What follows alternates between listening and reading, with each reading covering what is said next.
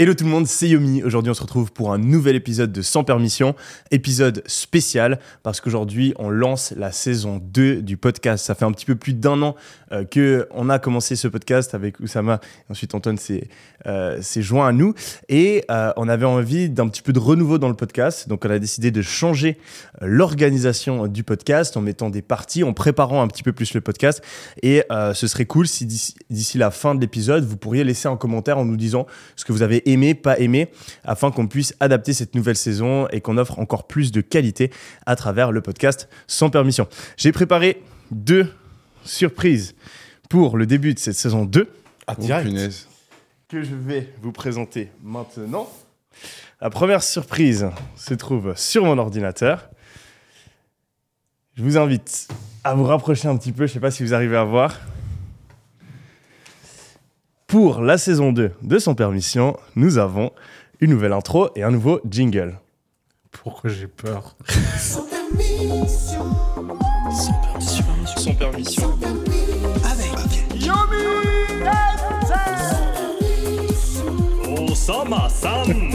sans permission, tout blanc, Énorme. Ah, Il est incroyable.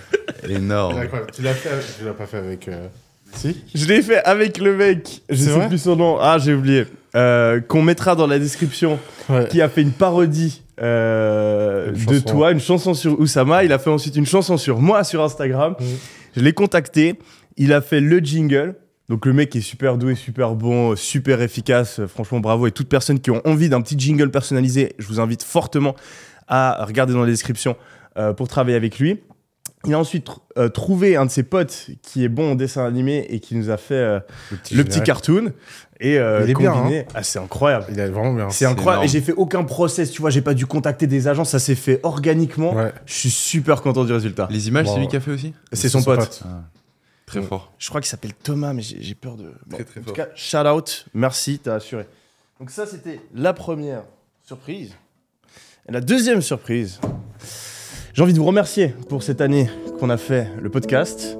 Ça a apporté énormément personnellement pour me développer. J'ai appris plein de choses. J'ai passé des très bons moments. Et ça m'a aussi apporté énormément dans mes business. Et donc, pour vous remercier, j'ai un petit cadeau pour chacun d'entre vous. Un petit cadeau pour toi, Oussama. Qu'est-ce que c'est que ça Non.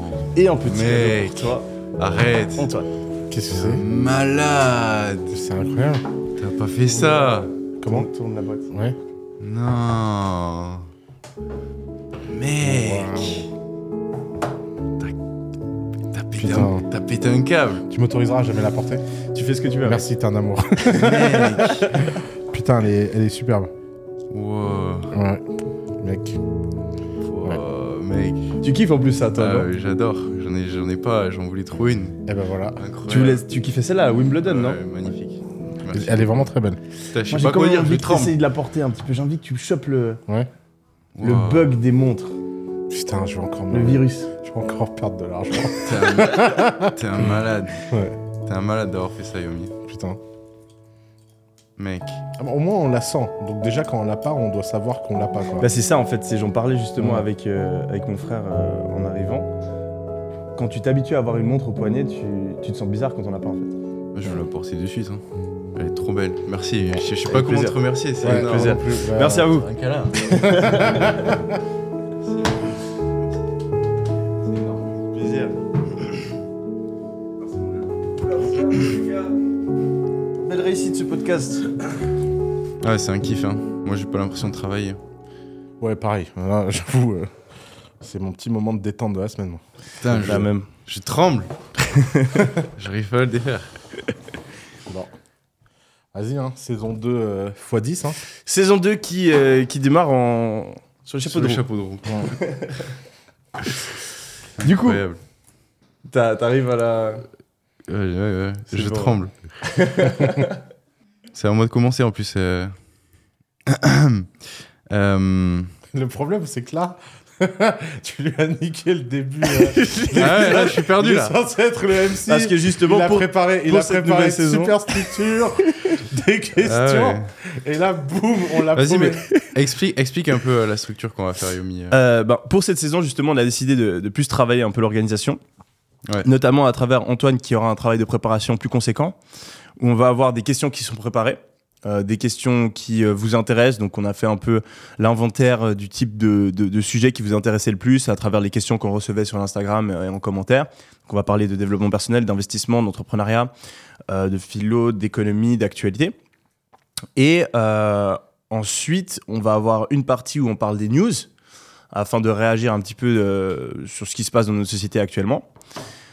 On va aussi avoir une partie débat, parce qu'on a vu que c'était quelque chose qui vous intéressait, de justement euh, débattre euh, de manière intelligente et non euh, agressive, comme on, on voit euh, sur les réseaux euh, ou sur, sur la- à la télé, et d'essayer d'être ouvert et d'apporter différentes perspectives.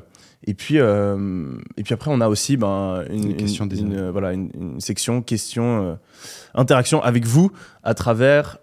C'est toujours l'Instagram. euh, Ouais, sans permission. euh, si vous voulez poser des questions, n'hésitez surtout pas. Vous pouvez envoyer des vocaux. Vous pouvez. Je mets souvent des stories aussi pour euh, st- bah, questions-réponses en story. Donc, n'hésitez pas à suivre le compte et, et à réagir dès que j'en mets. Elle te va bien. hein. Merci, mec. Il faut enlever la protection, mais ouais. Ouais, je, ok, je ferai du coup, moi, j'ai envie de commencer le podcast, les gars, pour en parler un peu d'IMO. On n'en a pas parlé depuis longtemps. Il y a une euh, crise immobilière qui se prépare en France. Il y a eu 20% d'achats en moins sur l'année 2023 en comparaison à 2022. Euh, Oussama, tu avais posté aussi euh, une photo pertinente dans le groupe WhatsApp qui montrait, selon les villes du monde, la différence entre 2022 et 2023 des valorisations des biens à plus de 10 millions. Euh, du coup, je trouve que c'est cool de commencer Je par ça. je me souviens plus du tout de. Tu te souviens plus Il y a partout, ça crachait sauf Dubaï, je crois. Ah oui, c'est Ouais. ça. C'était Ouais. ça la, la Ah conclusion oui. du graphe. C'était un bon graphe. non, mais en, en fait, on a, on a un peu parlé d'immobilier à, à l'épisode Ah, précédent. parlé, t'étais pas là, ok, on a parlé avec Vincent, euh, qui bon, est expert là-dedans. Mais, euh, mais ouais, les conclusions qu'on que, que lui, il avait, et je trouvais très intéressantes, c'était que, bah oui, on a l'immobilier de commercial qui, Mmh, qui s'est éclaté.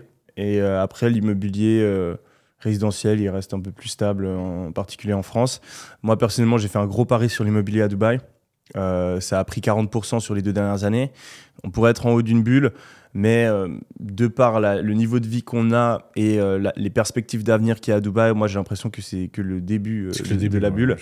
Et même si les prix venaient à baisser dans les deux, trois prochaines années, moi je m'en fous, je me vois vraiment vivre ici longtemps.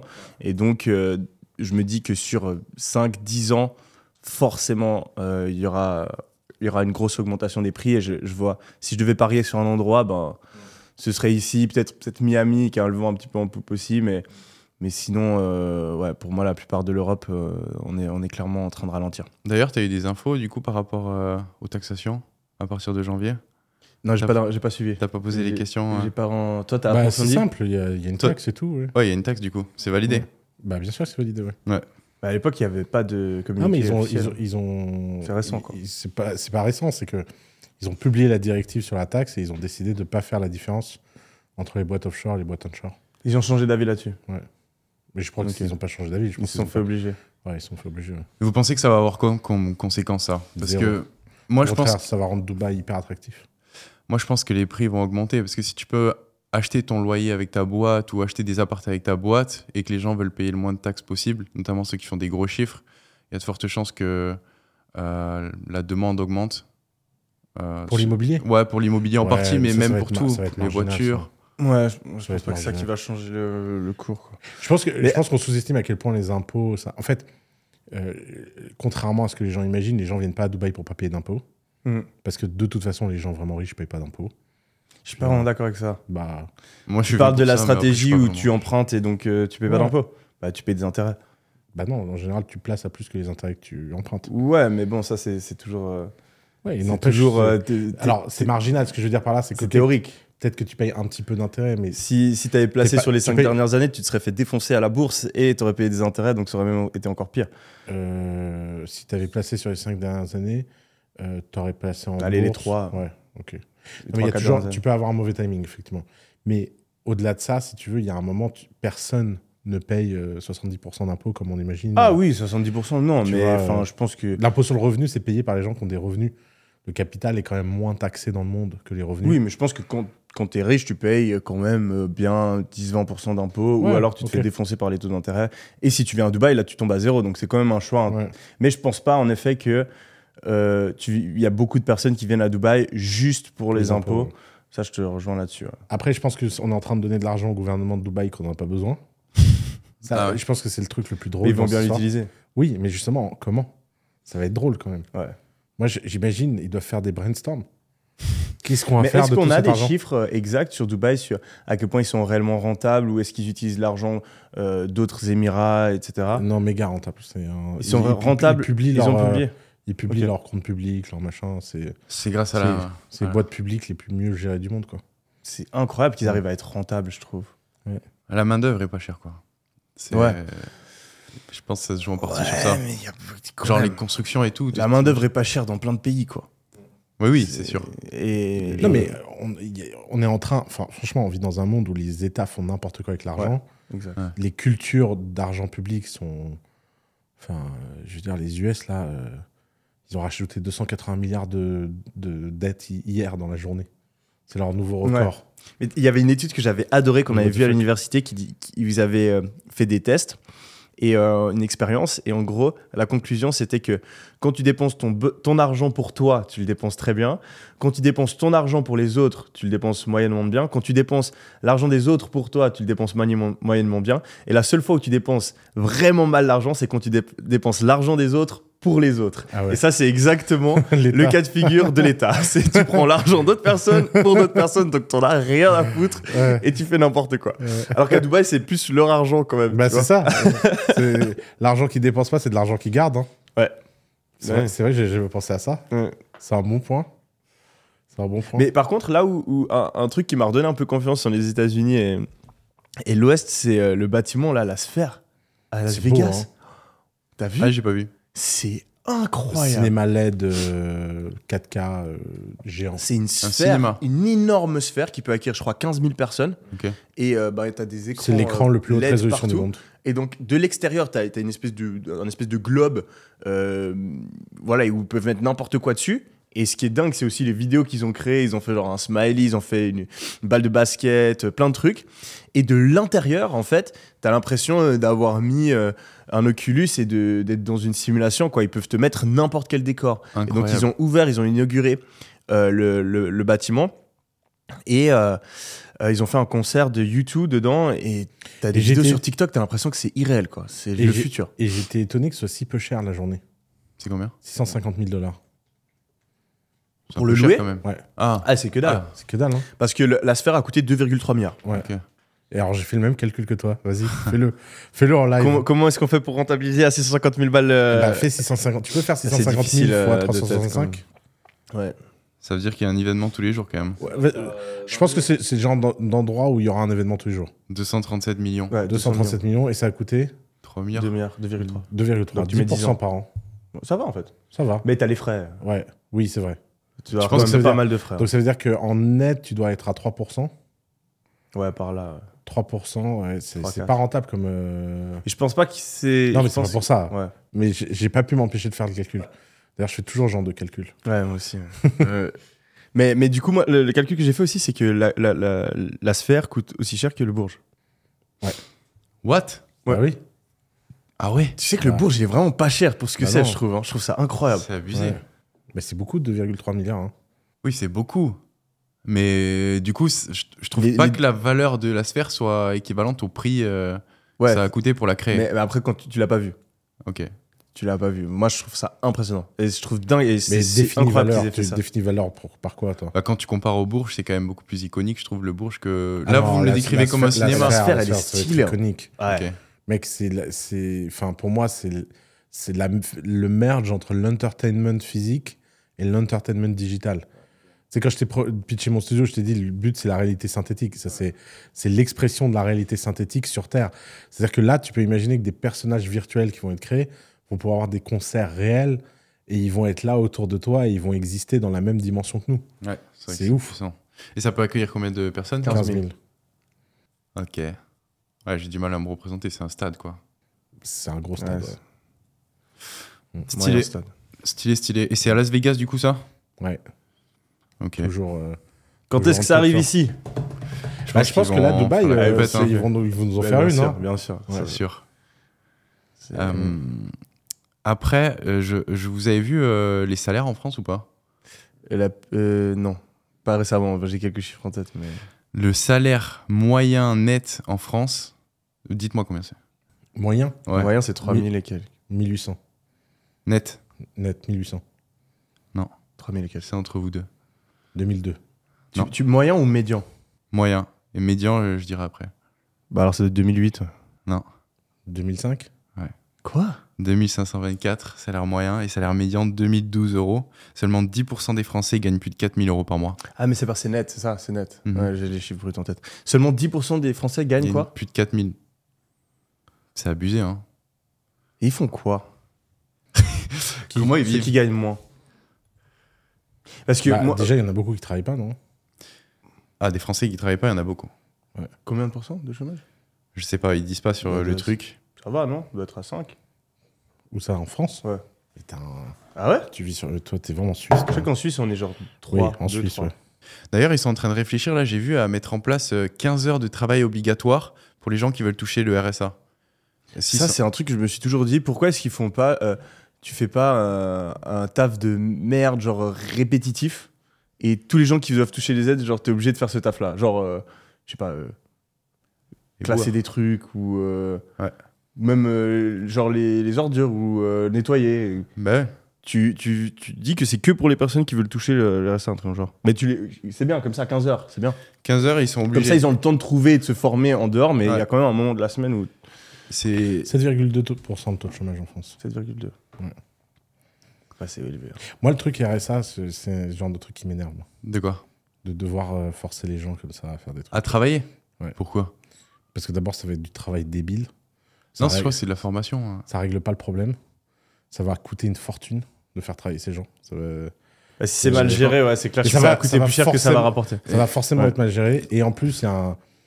En fait, il y a un côté... euh, En fait, j'ai l'impression, et c'est toujours le problème de, euh, de nos sociétés, c'est que on veut pas prêter, on veut pas traiter le problème à la source de façon long terme.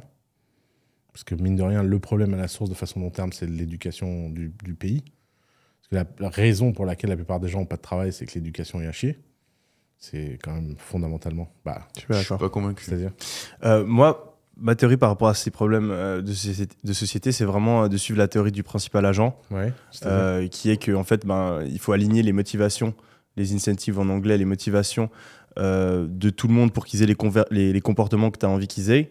Donc, le- la théorie du principal agent, c'est que si tu as un business, que tu es propriétaire d'un business et que tu mets un CEO, le CEO, ben, pour euh, le faire travailler de la bonne manière, tu vas lui donner des bonus. Mais si tes bonus, ils sont pas vraiment alignés avec tes intérêts.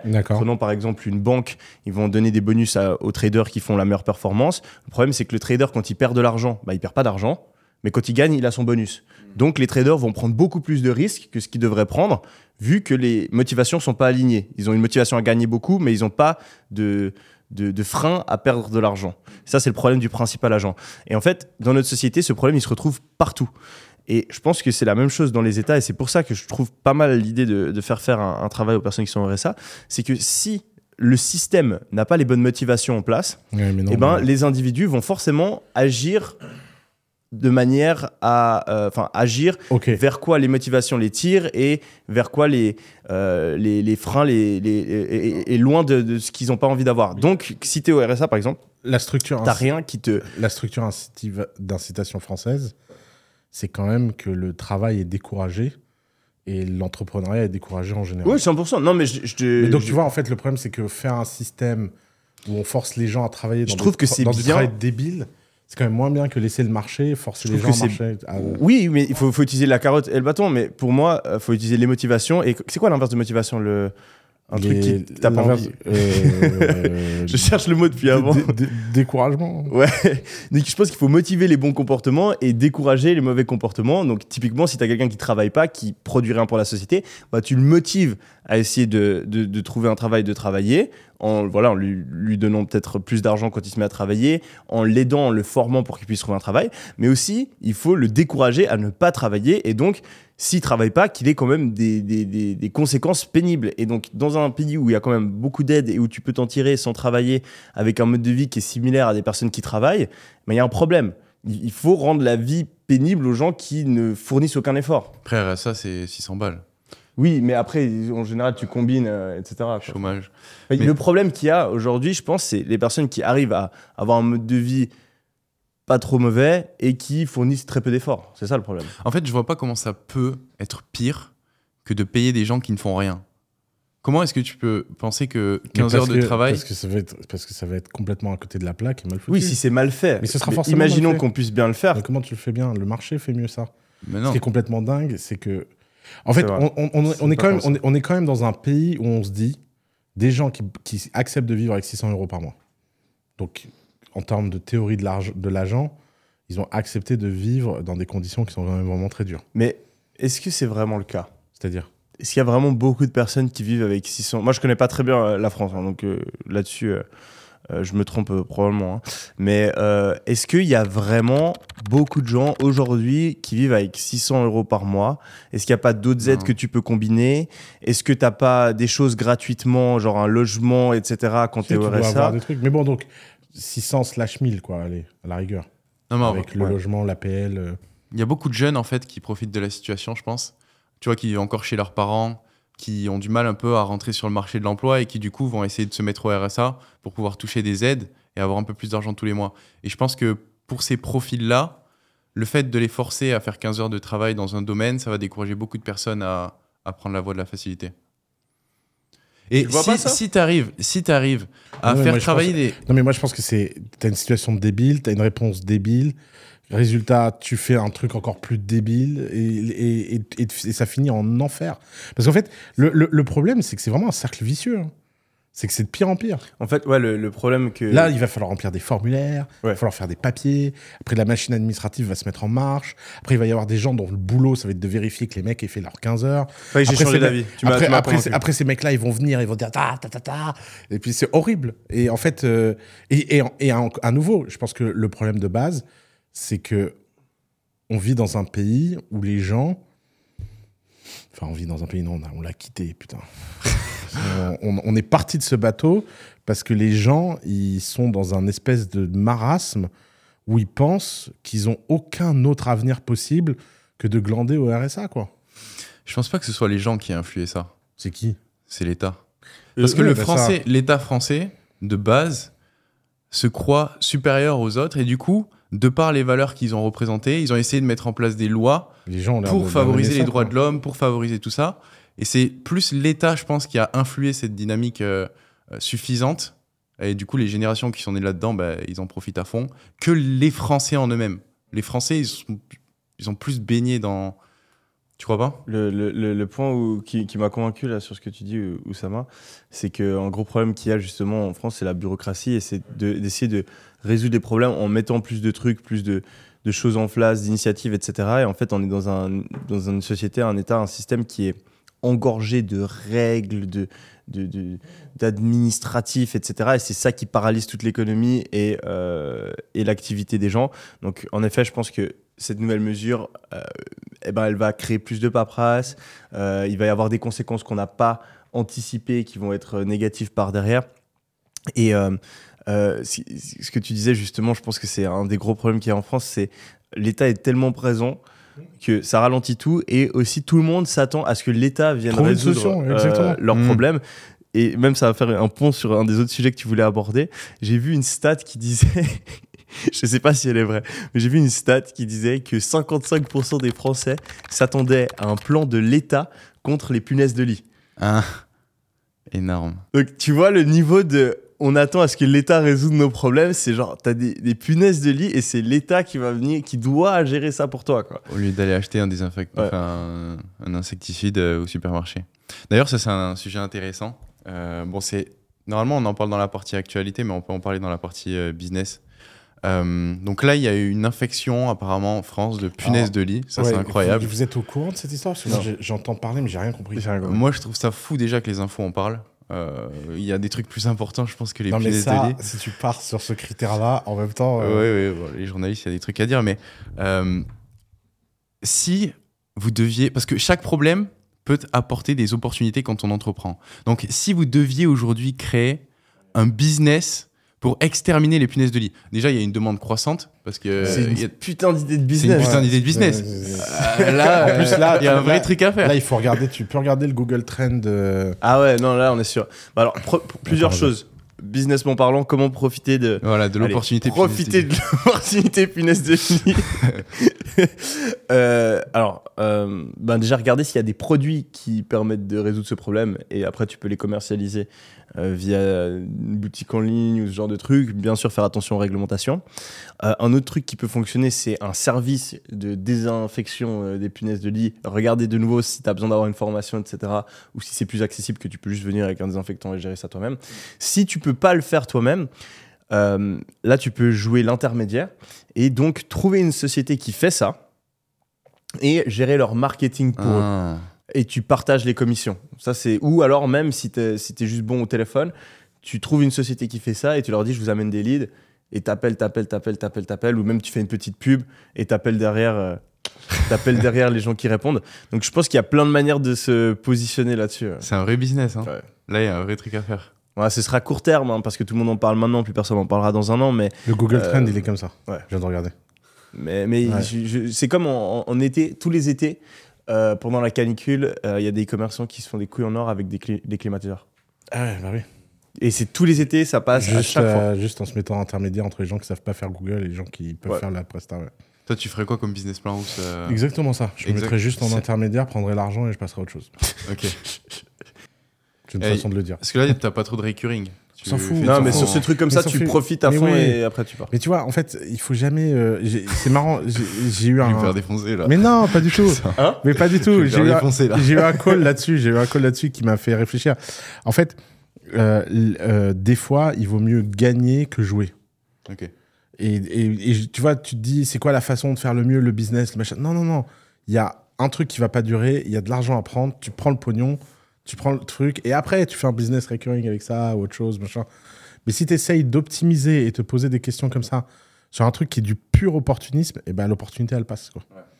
Et d'ailleurs, c'est pour ça qu'en général, les gens très forts à saisir les opportunités, ils savent jamais rien bâtir. Parce que ils sont trop. euh, sais, genre, bah, bah. Puis après, euh, ils arrivent pas. Mais c'est sûr que si tu veux saisir une opportunité, il faut être un peu opportuniste. Il y en a plein des mecs comme ça qui créent des business juste sur des. La Putain, crypto, pam, ils prennent. Il y a des gens, c'est, c'est un talent. Quoi. Et vraiment, ils font leur coup, ils s'en vont. Et souvent, c'est les plus fainéants. Ouais. Euh, parce qu'en fait, et c'est un truc, toujours j'essaie de trouver une balance, c'est quand tu es trop euh, en train de produire, quand tu es trop en train de travailler, tu n'as pas le temps de trouver les opportunités et tu pas le, le flair ni le temps d'aller explorer des nouveaux trucs. Donc tu manques et tu es un peu en retard sur les grosses opportunités. Et à contrario, moi je suis plutôt dans ce, dans ce bateau-là où je travaille à fond et bon, des fois je loupe des opportunités, mais sur le long terme, j'ai quand même ma croissance régulière, etc. Et à contrario, tu en as, il faudrait rien. Travaille deux heures par jour. Et euh, pendant les deux heures, ils regardent un petit peu deux, trois trucs. La moitié de l'année, ils foutent rien. Et tout d'un coup, ils trouvent un truc, travaillent à fond pendant trois mois et ils se font euh, des couilles en or. Quoi. Donc, faut voir un peu quel type d'entrepreneur t'es. quoi. Toi, tu dirais que t'es j'en, connais des comme ça et, et putain, qu'est-ce qu'ils sont forts. D'ailleurs, c'est, c'est assez marrant parce que pour en connaître, euh, je pense notamment à un, un, un très bon pote qui depuis 20 ans ne fait que ça. Et, et je sais pas, de toute façon, à chaque fois que je le vois sur un truc, je me dis, ah, ça y est, la prochaine bulle, elle est par là. parce qu'en fait, il, ouais, il, a, un- il a un instinct de folie à, à bâtir. Quoi. Euh, non, moi, ce qui m'a, j'ai jamais trop été euh, euh, opportuniste. J'ai, j'ai préfère l'idée de bâtir des trucs, tu vois, qui perdurent. et- Ouais, pareil. Je suis trop risque averse aussi pour, pour penser que je peux potentiellement picorer sur chaque opportunité. Je pense que la, la probabilité d'échec est, est trop élevée et j'aime pas ça. Après, les, les gens opportunistes, ouais, ils... normalement, ils arrivent à, à, À, à sentir. sentir les opportunités et à les transformer. Quoi. Ouais. Il y, en a- il y en a aussi, je pense, qui ont dû beaucoup euh, se planter et on en entend moins parler que Ouais, ouais, c'est sûr, c'est sûr. les potes. euh, Bah, dans les cryptos, c'est là où il y a eu le plus, le plus de gens qui ont eu un cheat code à Sims. Puis le cheat code s'est transformé en cauchemar. Puis le cauchemar est revenu. C'est. euh, pensez il qu'il y en aura d'autres des coups comme ça à faire Bah oui, bien sûr. Il y en a de plus, il y en de plus en plus. de plus en plus. Tu regardes, euh, à l'époque, t'as eu, euh, euh, t'as eu euh, la bulle. Il y a eu quoi comme bulle avant Internet? Avant Internet, je pense que c'est l'immobilier. Donc, t'as eu, t'as eu cette bulle, genre euh, 15 ans plus tard, t'as la bulle Internet. 10 ans plus tard, Les cryptos. t'as les cryptos. Et après, là, euh, deux ans plus tard, de nouveau, les cryptos, les NFT, le- l'IA. ça, s'accélère. Le metaverse, euh, t'en as de plus en plus. hein. Parlons d'un autre sujet. Le cyberharcèlement.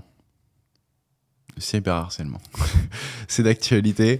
Oussama, euh, bon, je vais recontextualiser. Oussama, t'as fait, regardez là t'as fait une interview. euh, Bon, déjà, toi, t'as subi du har- cyberharcèlement l'année dernière. le, le cyberharcelé de, devenu cyberharceleur à son insu. Il a créé des gangs de cyberharceleurs maintenant.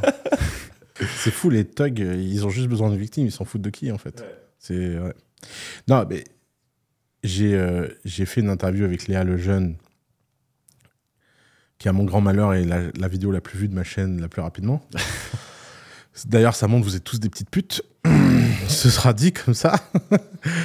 Euh, grosso modo, pour moi, cette, euh, cette interview, euh, c'était aussi une, une façon de, de rétablir ma version, mes faits. euh, et et c'est vrai que je l'ai mal pris ce documentaire, non pas parce qu'il dit du mal de moi, mais parce que je- j'estime qu'il est un peu trop dans le storytelling. Et que quand on est storyteller, ça va de faire du storytelling. Mais quand on prétend être journaliste d'investigation, je- j'estime que ça demande un peu de rigueur. Et j'ai simplement voulu montrer que la rigueur n'était pas au rendez-vous et ça servait à ça. Euh, il s'avère que quand Oussama le Magnifique est sorti, moi j'ai reçu plein d'emails d'insultes, plein de machins, de trucs, escrocs, blablabla. Donc je sais ce que c'est le cyberharcèlement, je sais à quel point c'est pas drôle. Euh, quand on publie quelque chose sur Internet, on déchaîne les passions. Euh, j'ai vu sur ma chaîne là, les commentaires, j'ai modéré, j'ai jamais modéré autant de commentaires de ma vie pour éviter tout ce qui est insultant, tout ce qui est hardcore, etc. Euh, les gens sont fous, ils ont besoin d'un ennemi. Le méchant, il y a deux ans, c'était moi. Maintenant, ça va être elle, puis après, ça va être quelqu'un d'autre. Et je pense qu'en fait, les gens sont à côté de la plaque. Il faut arrêter comme ça d'agresser gratuitement les gens sous prétexte qu'ils ont une opinion avec laquelle on n'est pas d'accord. Et je pense que dans l'entretien, les gens ont vu à quel point je suis resté poli et courtois. Et, euh, j'ai rien de personnel contre elle. Elle fait son travail. Elle a les mauvaises incitations. Euh, elle est payée pour les mauvaises raisons. Euh, voilà, moi, à un moment, je fais moi-même mon travail, j'ai moi-même mes incitations, j'ai moi-même ma façon de gagner de l'argent. C'est deux choses qui s'opposent, c'est deux mondes qui s'opposent, c'est deux cultures qui s'opposent aussi, parce qu'il y a des trucs plus culturels profonds. Quand elle me demande si j'ai un diplôme en IA euh, pour les dessins animés, Eh, Et que- punchline, et elle que je dis, euh, Moi, j'ai une formation en tous les trucs que je veux apprendre sur Internet. voilà. Exactement. Elle était Donc, belle. là. donc, donc, effectivement, tu vois, il y a, il y a une rencontre de culture. Mais si vous êtes vraiment fan de moi, si vous êtes vraiment fan d'Oussama Hamar, vous avez mieux à faire de votre vie qu'aller harceler une pauvre journaliste euh, sur Internet. Parce que franchement, euh, ça ne représente ni qui je suis, ni ce que je, pour, ce que je veux. Et surtout, je me demande, ces gens qui se prétendent être mes fans et qui vont me défendre comme si j'avais besoin d'eux, au moment où de la tourmente, ils n'étaient pas là, bizarrement. Et, euh, et ils sont que du côté de la force. Quand la force était contre moi, ils étaient de ce côté-là. Quand la force est de mon côté, parce qu'en ce moment, j'ai le vent en poupe et tout, je vois la force. D'ailleurs, je, je vois sur un truc à la con, hein, jamais autant de VC qui m'ont écrit. Ça, ça me fait mourir vrai de rire. Ouais, moi, c'est mon, thermomètre à, c'est mon thermomètre à hypocrite, ça. C'est quand les VC veulent déjeuner avec moi, c'est que vraiment ma répute, elle est au top. tu vois, j'ai un thermomètre, j'ai ah, tiens, en ce moment, ça doit être vachement bon. Après, ça va redescendre parce que je vais faire une dinguerie, je vais dire je sais pas quoi dans une vidéo. Puis je vais dire ah, tiens, les VC veulent plus manger avec moi. Mais voilà, donc euh, donc euh, c'est bon, c'est pas laissez-la tranquille, Léa le jeune, elle mérite euh, elle mérite pas ça. Personne ne mérite ça, quoi qu'il ait dit, quoi qu'il ait fait. Et, euh, et en plus, maintenant, euh, les gens peuvent voir la vidéo et se faire une opinion, quoi. C'est tout. Mm. Ouais, ça a été intéressant le- la confrontation directe, Mm. le débat. Ouais, mais ça, c'est un. C'est un truc qui est dingue avec Internet, c'est les gens ont envie de, de clash quoi et de et d'aller amplifier la haine et la critique et, et c'est un truc, un choix que j'ai fait vraiment. Je, je sais pas comment j'ai pu avoir euh, l'intelligence de faire ce choix aussi jeune, mais quand j'avais 16 ans, euh, que je faisais ma, ma première chaîne YouTube, euh, il y a des gens qui ont commencé à essayer de me clasher, etc. Tout le monde me disait fais une vidéo, réponds, etc. Et j'ai eu le l'intelligence de me dire non, je fais, je fais pas ça. Jamais sur Internet, je, je rentrais dans le clash et je répondrais, etc. Et j'ai, depuis 5-6 ans, même plus que je suis sur YouTube, euh, jamais fait une story, un tweet, une vidéo YouTube où je rentre dans, dans la confrontation en fait. Et, Moi, des fois, j'ai envie. Et, mais, mais justement, je me pose la question, je, me demande à quel point c'est un bon choix. Et je me dis, Yomi, il serait pas fier de moi. Et Non, mais tu vois, la vidéo que t'as faite, moi je l'ai vue et je me suis dit, en vrai, je pense que c'était une bonne décision de le faire. Laquelle? Bah, avec, euh, avec la, le Ouais, jeune. ouais. Mais c'était pas Mais moi, moi, je l'aurais pas fait, tu vois. Et donc, je me suis remis en question là-dessus parce que je me suis Non, mais dit. elle, c'était trop. C'était trop. En fait, ouais, c'est comme tout dans la vie. C'est une bonne décision. Regarde, ouais, par exemple, euh, moi, je pense qu'il faut pas être violent. Mm. Il faut, tu vois. Mais il y a un moment, des fois, t'as pas le choix que la violence. Parce qu'il y a des moments, tu es à une ligne où bah, ça devient le, ton entourage, ta, ta, famille, ton machin. En fait, elle, elle a juste représenté le trop du n'importe quoi. Euh, cinq épisodes, des affiches dans le métro, euh, euh, une. Et d'ailleurs, je peux vous raconter les coulisses de cette, de cette confrontation. Parce qu'en fait, elle a fait une émission où elle dit dans l'émission que je fais du conseil financier avec toi. Et comme ça, très bien, genre, euh, aller à la télé, sur une chaîne nationale, à dire que je fais un délit pénal devant tout le monde. Euh, Je me dis, mais attends. Et elle est en face de deux journalistes et une avocate sur le plateau. Et l'avocate dit, oui, d'ailleurs, mes collègues de la PJ m'ont dit, police judiciaire, qu'on l'attend au Sama à l'aéroport, il n'a pas intérêt de revenir de Dubaï. Non. Et la- ouais. L'avocate a dit ça Ouais. Et tout le monde est là, ah bah oui, bien sûr, mais oui, c'est vrai, Oussama est recherché, etc. Et en fait, j'ai pris une avocate. Tu vois, c'est la première fois de ma vie que je fais ça. Je prends un avocat, j'écris à l'avocat, et je lui dis, bah, regardez les passages, c'est foutage de gueule, je veux porter plainte pour diffamation. Et là, l'avocate m'explique que c'est pas de la diffamation. Attention, pourquoi? Ils ont utilisé le conditionnel. Alors, je réécoute, Oh. et ils disent Oussama serait recherché par la police. Oussama pourrait être arrêté. Et moi, quand je l'ai vu sur le moment, j'ai Ouais. pas entendu le Bah conditionnel. oui, personne n'entend le conditionnel. Et là, j'ai pété un câble. Je dis à, dis à l'avocate, mais vous foutez de ma gueule, vous voyez bien que là, les gens pensent que ça. J'oublie. J'arrive à l'aéroport, je suis à Paris, je suis en train d'attendre dans la queue. Et là, il y a un, un mec qui fait Hé, poto, tu fais quoi là? J'étais là. Je vais Bah, je fais la queue. Et il me fait Mais t'es un ouf ou quoi? Ils vont t'arrêter. Énorme. Et j'étais là, non, non, t'inquiète, ils vont pas m'arrêter. Et je passe la douane et je vois le mec, tu sais, qui me regarde en sueur, tu sais, comme ça et tout. Il me voit passer et tout. Il passe de l'autre côté, il fait Eh, sérieux, c'est des chiens, les mecs. Et il me dit J'ai vu l'émission machin. Non. Et machin, il me dit Et là, en fait, moi, j'ai un fusil de casse. Ah ouais, bah oui, tu m'étonnes. Là, j'ai un fusil de casse. Et en fait, j'ai dit Attends, euh, là, on va arrêter. Donc, j'ai fait une story ce jour-là où je me suis filmé avec le flic en mode euh, Léa le jeune. euh, la police me recherche pas. tu vois.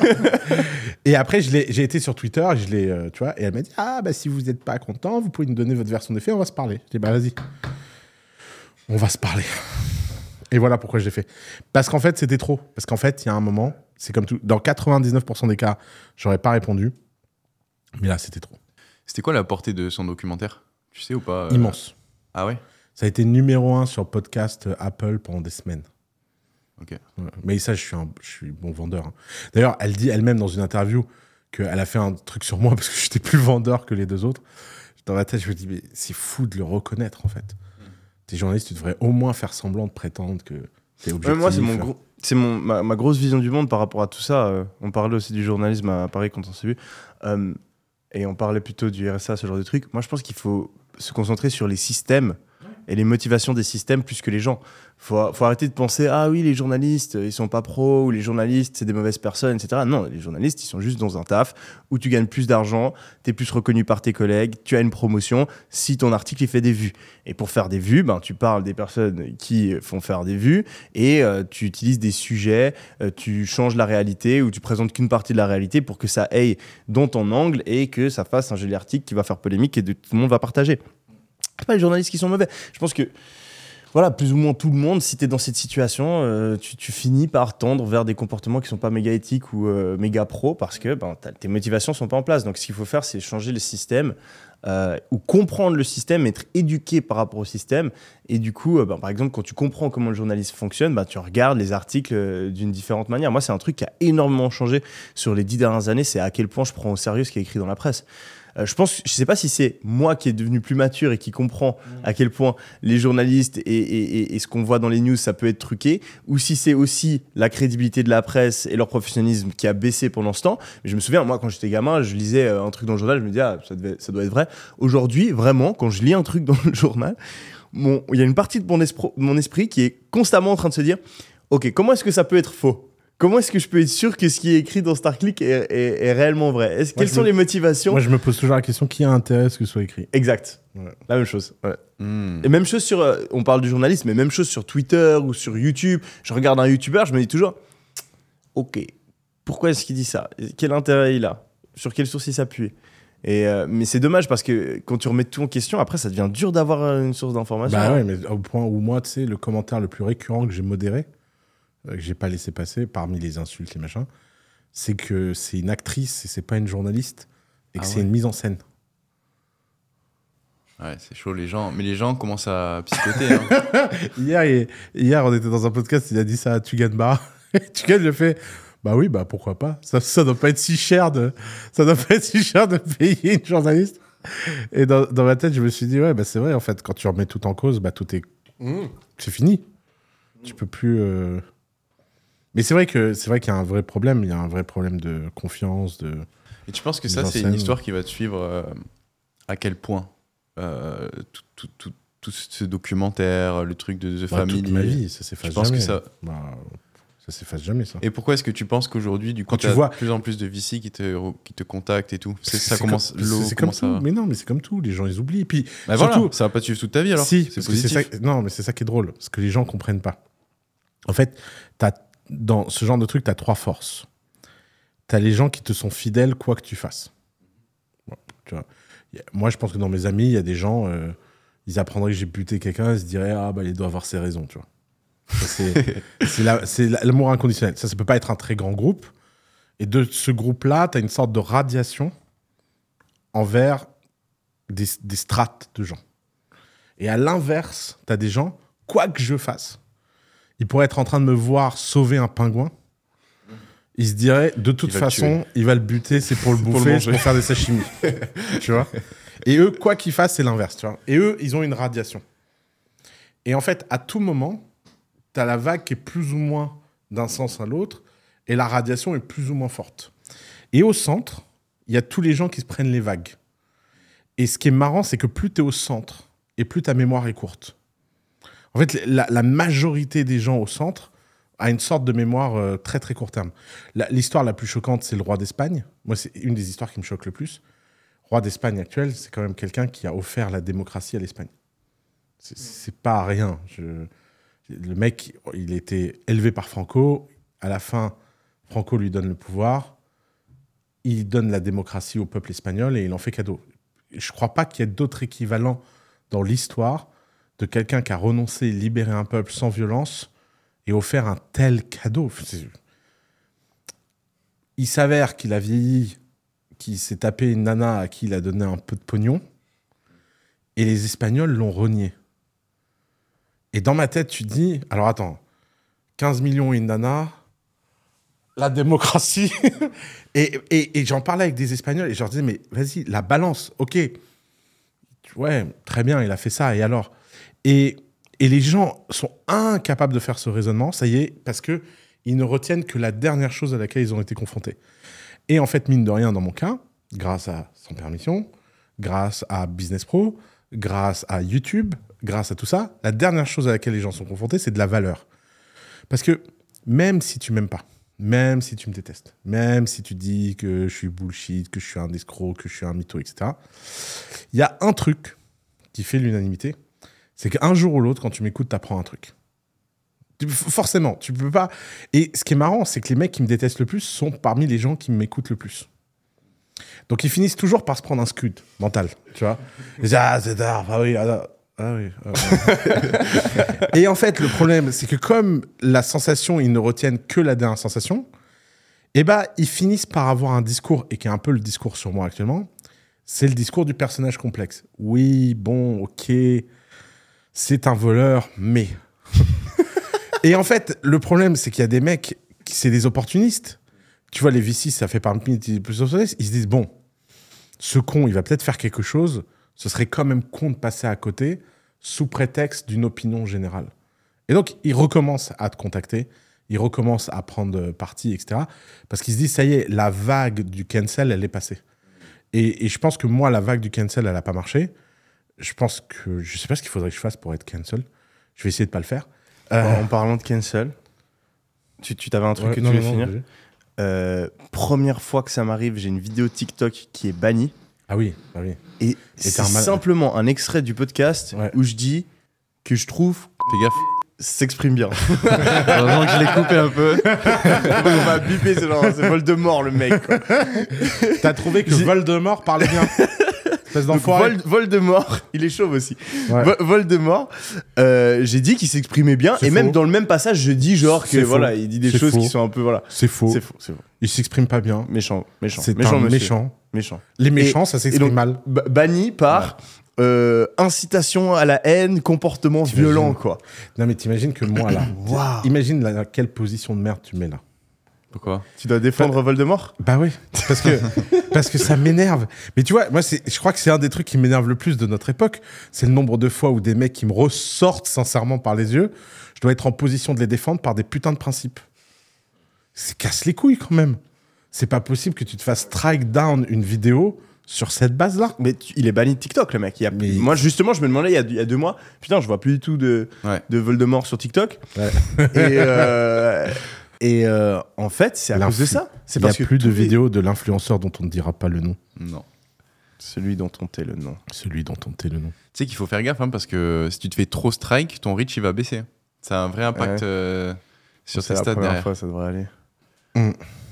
Ouais. Putain. Du coup, ça va, les ennemis de tes ennemis deviennent tes amis. Bah, malheureusement, oui. Mais c'est tellement c'est dommage. c'est- c'est c'est insupportable. Après, ça marche. Hein. Genre, le mec, euh, il y a six mois, euh, il y a un an, tout le monde en parlait. Là, plus personne n'en parle. Donc, la, la censure, parce que lui, son, son discours, c'était oui, la censure, ils ont essayé de me censurer, ça n'a pas marché. Ouais, alors là, ça a marché, mon gars. hein. le gars, il est en house arrest, plus personne n'en parle. Euh, il finit, hein. Finito. Ça fait peur. Si- hein. S'il arrive à comeback, GG, mais euh, franchement, tu vois que le système, euh, quand même, quand il se chauffe, tu peux pas faire grand chose. Hein. J'ai toujours pas compris Puis pourquoi ce qui est ouf, c'est quand même qu'ils ont coordonné bannir de, de, de YouTube, donc Google, bannir de Facebook, euh, à l'époque banni de Twitter et euh, banni de TikTok, qui est quand même un, un- un truc chinois, quoi. Donc il y a un, genre, il y a Tu un vois truc chelou quand même. c'est abusé. Ouais. Ouais, ils communiquent entre eux. Hein. Airbnb aussi, il y avait eu des histoires. Ouais, ouais, tous les VC euh, de, la, de la Silicon Valley. Mais, mais, mais, mais ce qui est dingue, c'est que du coup, ils le bannissent. C'est quoi? C'est par idéologie? Bah, Tu penses que c'est. théoriquement, eux, ce qu'ils disent, c'est parce qu'il est misogyne et parce qu'il a fait des crimes. je me demande qu'est-ce que c'est la vraie raison parce que lui il dit c'est euh, la matrice, euh, théorie du complot, il y a des élites qui sont retournées contre moi parce que j'ai trop d'influence et ça leur fait peur parce que je réveille les hommes et du coup ils vont se reprendre en main, ils vont arrêter d'être exploités. Non, mais il y a un vrai ça j'y crois quand même moyennement. Un peu. Euh, ensuite, pour qu'ils se coordonnent tous. oui mais moi c'est pour ça que je sais pas, je me dis soit il y a vraiment une espèce d'élite qui contrôle tout qui s'est contre lui mais je trouve un peu bizarre quand même parce Ils que sont réunis en comité Ouais, pour parler de lui. ouais. Voilà. Mais, mais l'autre, option, c'est quoi? C'est juste que les mecs, ils sont woke et que du coup, ils aiment pas trop quand il y a quelqu'un de pas woke et que donc, ils vont le bannir de partout. C'est comme assez hardcore, quoi. Juste parce que t'as un mec qui dit des trucs politiquement que t'aimes pas trop. Euh, Ouais. C'est, ça ta théorie, toi? Bah, en fait, j'étais euh, je réfléchissais en live là et euh, et en fait, pour être honnête, je sais pas du tout. Parce qu'il y a quand même un acharnement euh, hardcore, quoi. Enfin, quand tu vois euh, Pourquoi que, que lui des pour- anciens criminels ou même des criminels peuvent parler euh, sur, euh, sur YouTube, TikTok sans souci. euh, mais Ouais, ils ont pas beaucoup de reach.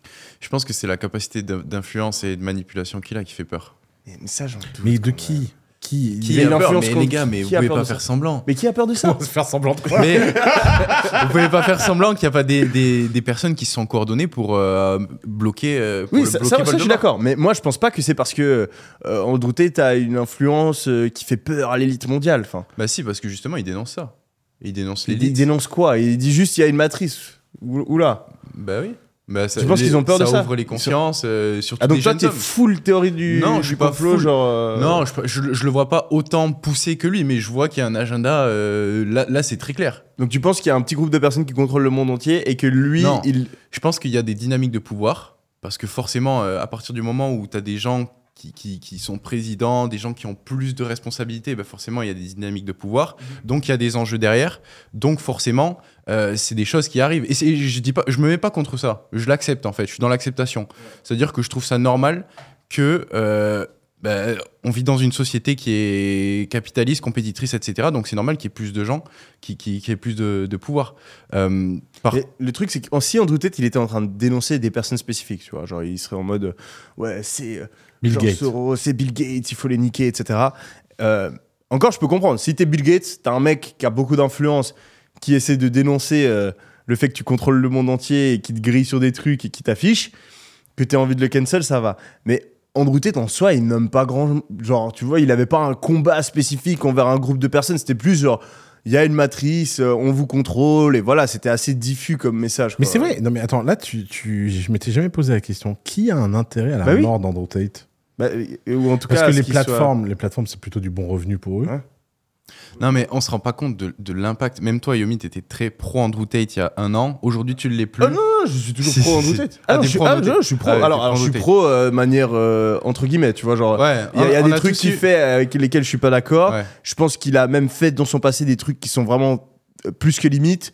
Euh, je pense qu'il y a probablement de quoi le mettre en prison. Mais après, je trouve qu'il a une, une influence très positive sur énormément de personnes pour tout ce qui est discipline. Je trouve que c'est un mec qui est très intelligent. ça se trouve, c'est juste que est- ses cours, c'est de la merde et les gens. Non. Non, non, moi, il y a plein de trucs pas. positifs. Après, Bon, il y a plein de trucs négatifs mais- aussi. Mais c'est fou. Hein. Mais de là à dire que euh, c'était une menace envers l'élite euh, du système qu'il a dénoncé et qu'il avait une influence tellement grande que les pas- gouvernements ont aucune- flippé et l'ont mis, En et plus, l'ont mis en quelle- prison. Je Quelle élite était contre much. lui Parce que les, euh, les milliardaires, machin, ils ont pas. euh, C'est ça, je comprends pas. Moi, je me- mais, mais après, tu vois, pour moi, tu as deux théories. T'as- C'est les woke qui sont pas contents ou euh, il Ouais, y a vraiment une espèce de de- de- de- de- d'élite qui les- était dénoncée. Mais Les woke, les woke sont les woke assez- pas contents, c'est quand même vraiment pas très les woke, crédible. euh, les woke pas contents alignés autour de Facebook, machin, pourquoi pas? Puisqu'ils sont tous au service de modération. En fait, si ça se trouve, il s'est fait striker par euh, Greg, Matty et euh, Amanda du service euh, content et personne n'est au courant en fait. Non, non, non, pas. tu peux pas coordonner entre quatre. euh, Bah si, ils se connaissent tous. Attends, les services C'est modération. secrétaire. Attends, mais Allô les services modération. Mais attendez, vous rigolez. Mais vous rigolez, mais c'est tout à fait possible. Les services modération de toutes ces plateformes, on le sait depuis les Twitter Files, se parlent énormément. Ouais. Une des grandes découvertes des Twitter Files, c'est de pouvoir rentrer dans la mécanique de qui décide. Qu'est-ce qu'on apprend dans les Twitter Files, ce qui est hyper intéressant? Un, on apprend que les dirigeants de ces plateformes ne sont jamais involved dans les décisions. Ils s'en foutent. Ils n'ont pas que ça à foutre. D'ailleurs, dans les Twitter Files, c'est incroyable. hein. À aucun moment, tu vois un email de Jack Dorsey qui intervient. euh, Ils sont peut-être assez intelligents ex- pour pas, euh, pas le faire directement par message. il- quand même, il y a quand même des centaines et des centaines de threads de conversation. Et il y a jamais. Il y a plein de décisions qu'on quand même la base des bases, je pense, de ne pas le faire à ton nom euh, Bah, tu, si tu sens que tu es légitime, etc., je vois pas pourquoi. En tout cas, encore une fois, tu as quand même des gens qui ont des conversations du début à la fin et ils semblent prendre des décisions sans que personne semble être informé. Et vu le nombre de décisions qu'ils prennent par jour pour Oui, informer le top management sans un process et sans laisser de traces, c'est chaud. Parce que tu vois le problème. Parce que si tu veux que le top management soit au courant. Donc, il est très, très fort probable, ce qui est vrai, que ce process a été délégué. Il y a des head of moderation qui ont été. euh, Mais qui agissent quand même selon une direction influée par bien sûr. l'exécutif. Mais la direction, elle a été soyez woke, les gars. Sur un truc aussi gros que Andrew Tate, je pense quand même que la. la- Et bah, dans les Twitter Files, le fichier Andrew Tate, euh, le mec, il est pas content et il le strike à la main. Moi, je pense qu'on se rend pas compte de la portée qu'il avait. C'est-à-dire que c'était les Non, mecs qui étaient euh, le co- plus recherchés sur Google. Laisse-moi finir avec Mais ça. ça, c'était temporaire. Devant Trump Ouais, et tout. ça, hein. ça, ça a duré une semaine, euh, faut arrêter. C'est pas mal quand même, hein, les gars. euh, T'es le plus ouais, il y a, recherché il y a sur des gens qui. Et moi, j'ai été plus tweeté qu'Mbappé, enfin, s'il te plaît. euh.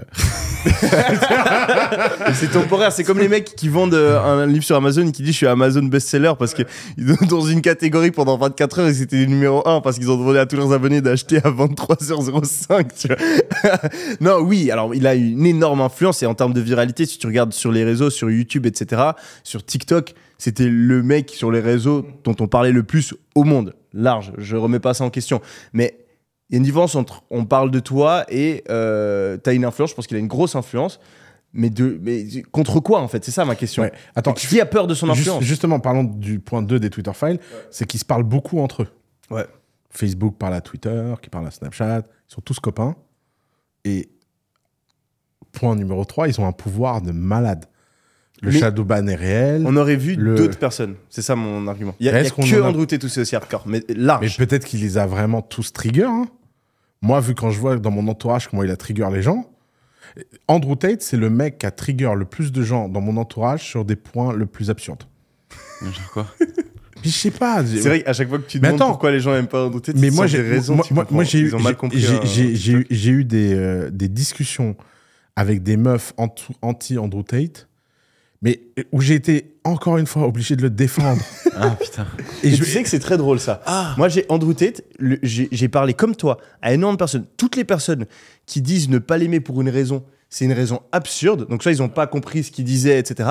Et pour autant, moi, en recherchant, j'ai trouvé des trucs qui sont vraiment pas terribles et pourquoi tu peux le détester de manière logique et, personne en rationnelle parle. et personne n'en parle. ouais, je suis d'accord C'est moi à genre- chaque fois que je raconte les raisons pour lesquelles je l'aime pas les gens sont en mode ouais ouais bon On s'en fout. on s'en fout ça.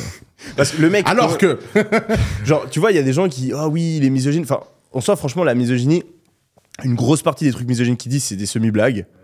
Euh, qui sont mal comprises, etc. Lui, il parle beaucoup des différences hommes-femmes. T'as beaucoup de personnes, quand on te dit une femme, euh, c'est différent d'un homme, ils prennent ça comme de la misogynie, alors que ben, c'est juste peut-être que tu trouves que les sexes ont des rôles différents. Pour moi, c'est pas de la misogynie, c'est juste la différence des sexes. Mais euh, là où Andrew Tate, tu peux quand même vraiment difficilement le défendre, c'est qu'un de ses business, c'était quand même euh, exploiter des mecs sur des business de webcam en mode euh, ils meufs. faisaient croire enfin non non les mecs c'est le pire c'est envers les mecs. Les meufs s'ils les traitent bien et que euh, c'est un bon partenariat business ça ça peut être euh, voilà c'est pas le truc le plus admirable qui existe mais voilà. Mais c'est les techniques qu'il utilisait pour soutirer l'argent aux mecs qui payaient les webcam girls qui sont hardcore. Et t'as beaucoup t'as as un ou deux interviews où il en parle qui ont été supprimées c'est grave. Genre, le mec, il- justement, il raconte qu'il a un, un five-step process, donc un truc en cinq étapes pour soutirer le maximum d'argent aux gars qui regardent les webcams. Et une partie de, de ce truc-là, c'est, euh, oui, euh, faire euh, croire que la webcam girl est amoureuse du mec. Uh-huh. Ensuite, faire croire au mec qu'elle va le voir, demander de l'argent pour pouvoir avoir le visa pour venir le voir et l'avion. Ensuite, pas prendre l'avion, pas prendre le visa, dire que voilà, je me sens pas bien. Euh, ensuite, faire en sorte que le mec s'énerve parce qu'il a payé et qu'il n'arrive pas. Dire que euh, du coup, je suis choqué, j'ai peur, je veux plus te parler, etc. Attendre, le mec revient et refaire le cycle en boucle Non. pour soutirer le maximum d'argent. Et il explique et il est méga fier de ça. C'est smart en termes de psychologie, mais enfin c'est de la fraude. Tu mens à quelqu'un pour lui soutirer de l'argent, c'est de la fraude et il le dit lui-même en face de la caméra. Mmh. Même chose. Genre, dans une vidéo, il dit, House Arrest c'est pour ça hein. euh, ouais, euh, dans une des vidéos, il dit. le House euh, Arrest euh, un autre truc pour euh, bien gérer votre, votre euh, agence de management de, webcam girl, c'est les impôts. Les impôts, vous allez utiliser ça pour gagner plus d'argent. Donc, en gros, de toute façon, vous faites payer par Bitcoin. Donc, les impôts, on s'en fout, pas besoin de payer. Je, conseille quand même aux gens de faire de la fraude fiscale. Pas ouf, hein. Et ensuite, il continue par dire Mais ce qu'on va dire, c'est qu'on va dire aux meufs qu'on paye les impôts et qu'on gère ça pour elles. Parce que toutes les meufs, de toute façon, euh, elles comprennent pas les impôts, tout ça. Elles vont se dire Oh, super, j'ai pas besoin de gérer tout ça. Donc, on va prendre 20% du chiffre d'affaires, on va plus, dire que c'est pour les com. impôts, et en fait, on va se le garder pour nous. Et il y, a- il y a des séquences comme ça Ouais. Du mec euh, qui- tu peux pas défendre. Enfin, moi, j'aime bien ce qu'il dit. Je trouve que souvent il a raison sur plein de trucs, mais ce genre de trucs, enfin, c'est criminel. Tu, tu, tu le défends pas. Donc j'ai un avis contrasté là-dessus. Et à contrario, t'as plein de gens qui disent ah oui Andrew Tate c'est un connard. Euh, Il y a une vidéo où il frappe sa, meuf. Alors que la meuf a dit dix fois que c'était euh, un jeu entre eux et que c'est pas du tout vrai. Donc les gens détestent Andrew Tate parce qu'ils ont vu une vidéo qui est fake ou en tout cas qui est interprétée d'une mauvaise manière, mais ils détestent pas parce qu'ils ils, ont- ils parlent pas du fait, tu vois. Donc Ouais. c'est assez drôle. Mais en tout cas, moi, j'ai regardé vite fait son cours et euh, c'est vrai que c'est pas ouf à l'intérieur. Ouais, c'est la merde Mais ça, c'est ça, c'est- c'est toutes les formations aux US. hein. Trouve-moi une formation aux US qui est bonne. Moi, j'en ai acheté énormément. C'est genre Cardone, vraiment. pas aimé horrible. Grant Cardone C'est de la, c'est du, c'est- il fait tellement de produits qu'il n'y en a aucun qui est bon, Grant Cardone. Ah, ouais ah, c'est horrible. Horrible. Un des pires. Son contenu, c'est vrai bon, mais. Mais les Moi, formations sont- une gratuite et j'ai trouvé bien. Ah, gratuit C'est sur peut-être, quoi mais payant. non. Euh, 10x là. euh. Ouais, Ah c'est ouais du mindset. euh, Non, il expliquait le multi, euh, multi family building et comment créer un process pour repeat and rinse. en Je bien foutu. ouais. Ah ouais? Je sais pas. Moi, j'ai jamais, je suis jamais tombé sur Grosso modo, il, il- que il j'ai- t'explique comment calculer ton underwriting euh, de façon simple. Ensuite, il te dit quel type de bâtiment tu dois prendre ou pas prendre. Ensuite, il t'explique quel est le seuil à partir duquel tu peux payer un manager. Il t'explique les ratios de pourcentage de machin. Et machin. Et j'ai, enfin, je l'avais trouvé bien. Mais... Ces events live, ils sont bien apparemment. Mais euh, moi, j'avais une de ces formations et c'était pas ouf. Sur la vente, c'était niveau basique. Ben, en- aux US, en fait, la- les attentes envers la qualité d'une formation en, li- en ligne est tellement plus basse qu'en France. Mais c'est fou Qui, quand même. que du coup, ils s'en battent les couilles. Moi, ça m'a toujours choqué. hein. J'ai acheté les- mes premières formations aux US et je voyais, j'étais là, mais c'est de la merde. Et tout le monde dans, dans les commentaires et tout. Waouh, t'as changé ma vie, formation de ouf et tout. Et en fait, un de mes concurrents, au début, quand il s'est lancé, euh, j'avais acheté le même mastermind que lui. Donc, on était à un mastermind aux US avec un gars qui expliquait comment vendre des formations. Et donc, lui, il vendait des formations e-commerce et moi, je vendais des formations e-commerce en France. Et lui, en fait, il s'est fait cancel. Et c'est pour ça que j'ai un peu pris sa place parce qu'il a eu un méga euh, euh, voilà, raz-de-marée de personnes qui l'ont détesté en disant que c'était un arnaqueur. Parce que sa formation était du même niveau de qualité que les formations US. Il s'est dit, je vais faire comme mon mentor, tu vois, je vais faire la même qualité. Il a plus ou moins copié-collé la formation du mec, il l'a foutu en français. Et les Français, ils ont ragé, tu vois. Et moi, parce que j'ai- j'aime former les gens et j'aime bien faire les choses, j'avais heureusement pour moi fait une formation qui était de meilleure qualité. Et euh, ben, ça m'a grave aidé parce que j'ai repris en fait toute son audience suite au, suite au Je pense scandale. qu'avec l'IA, là, on va avoir des chances de vendre des formations à des Américains? Ils vont se rendre compte que c'est une bonne formation? Bah, tu sais que moi, il y a, il y a- là, avec euh, la traduction IA, etc., je pense qu'à terme, euh, YouTube, ça va être la guerre entre tout le monde parce que tout le monde va traduire ses vidéos T'as à t'as entendu ce que YouTube a annoncé hier? Ouais, qu'il y a, euh, ils vont intégrer ça même. euh, 60 langues, ouais. ouais. En natif. Toutes les vidéos YouTube. ça c'est top. Et, et du coup, bah, il y a, il y a- j'en j'en parlais et il y a des gens qui me disaient Ouais, mais t'as pas peur que les mecs des US euh, ils viennent euh, et que du coup ça nique ton business? Et je suis là, non.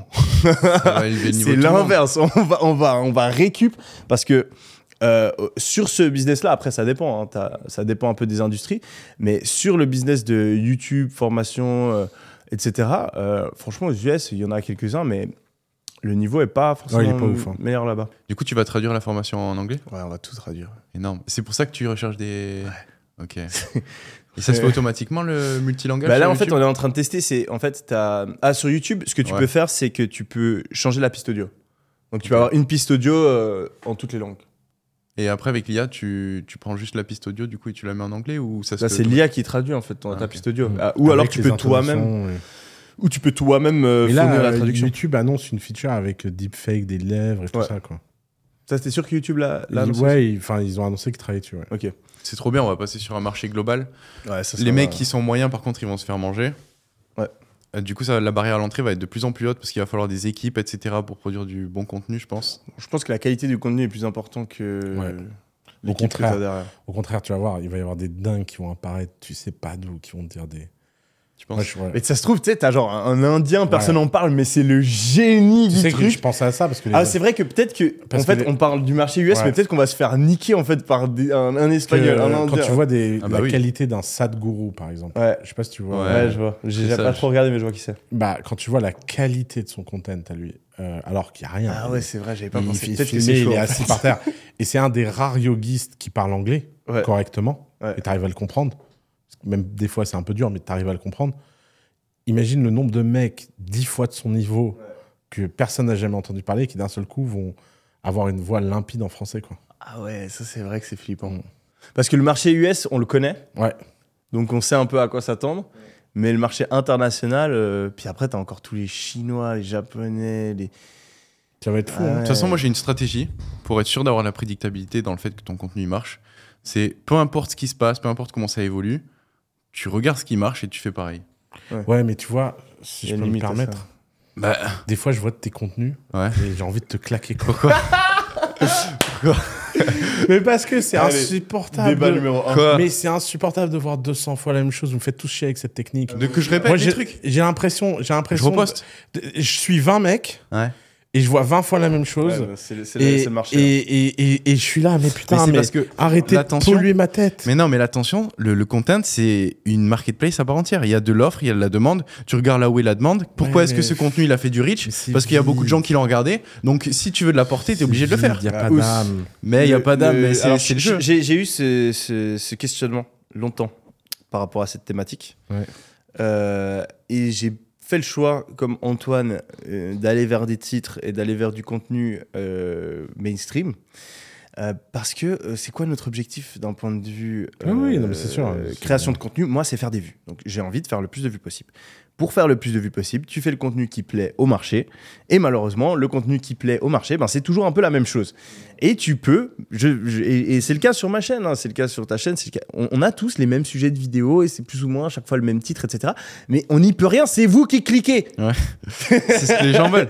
On est Non. obligé. Et toi, bah, typiquement, bah, Toi, sur ta une chaîne, anomalie. J'essaie de te forcer à un peu plus aller là-dedans parce que toi, tu Ouais. restes quand même sur le côté. Mais tu vois, tu fais moins de vues. Ouais. Mais toi, t'es une anomalie, tu vois. Parce que euh, tu- sur un clip TikTok, tu peux exploser. Tu t'inspires de personne, ça vient dans ta tête, ça vient tout seul. Et puis, euh, tu sais pas pourquoi, euh, tu, tu fais un max de vues. Non, après, après, c'est différent. Je pense il faut, faut. Avec YouTube, il y a vraiment un problème sur le titre et la miniature. Et après, le contenu, tu peux être plus libre. Mais le titre et la miniature, tu es obligé de faire un truc mainstream si tu veux beaucoup, de, beaucoup de, de vues. Sur du contenu euh, court, là, les gens sont directement confrontés à ton contenu. Et donc là, ce que tu dois faire, euh, ben, c'est euh, parler d'un sujet aussi qui est. Mais après, tu peux le tourner à ta manière, et c'est là où tu es, très bon, et ce que, j'essaie de faire aussi. Mais. Mais je pense qu'il faut séparer les deux. hein. Je pense, je pense sur le contenu, et ça, ça, c'est un Disons- effort que je dis- fais aussi. T'as pas besoin de copier les autres. Sur Non, YouTube, c'est vraiment copier. le, la, la miniature et le titre où tu as besoin d'être proche d'un truc qui marche. quoi. En fait, dans les deux, c'est le hook, je pense. C'est quel problème est-ce que tu vas toucher? Est-ce que ça touche les gens ou pas? Est-ce qu'ils réagissent à ça? Sur YouTube, le problème, le hook, il va se confronter sous la forme du titre et de la minia. Sur TikTok, ça va être les trois premières Mal- secondes. malgré tout, moi j'ai quand même l'intuition que là, l'âge d'or de cette stratégie, elle est bientôt finie parce que j'ai quand même le sentiment que les gens sont un peu épuisés. Quoi. Mais non, pas du tout. Bah, Le marché, Pas- euh, il, va, il les- continuer. parce que les vues disent. hein. Il va toujours y avoir euh, Ouais. offre et demande. Il va, tu vas toujours pou- pouvoir voir euh, qu'est-ce qui marche le mieux et te, te caler dans la roue. Ça, c'est un truc intemporel. Mais Tu le- regardes le, depuis le type de vidéo va changer. Mais tu vois, c'est- genre. t'as quand, même- t'as quand même un vivier de gens là qui est exposé dix fois la même chose tout le temps. Mais cette chose-là, elle change. Ah oui. Mais elle change lentement parce que les gens changent lentement. Mais dans deux ans, on sera pas, en- on, ce sera des titres différents. Mais on fera tous les mêmes, tu vois. D'accord, ok. Ouais, c'est ça. Il y a des. Fatigue. Mais moi, j'adorerais hein, pouvoir faire euh, des trucs qui, qui, qui sortent de le.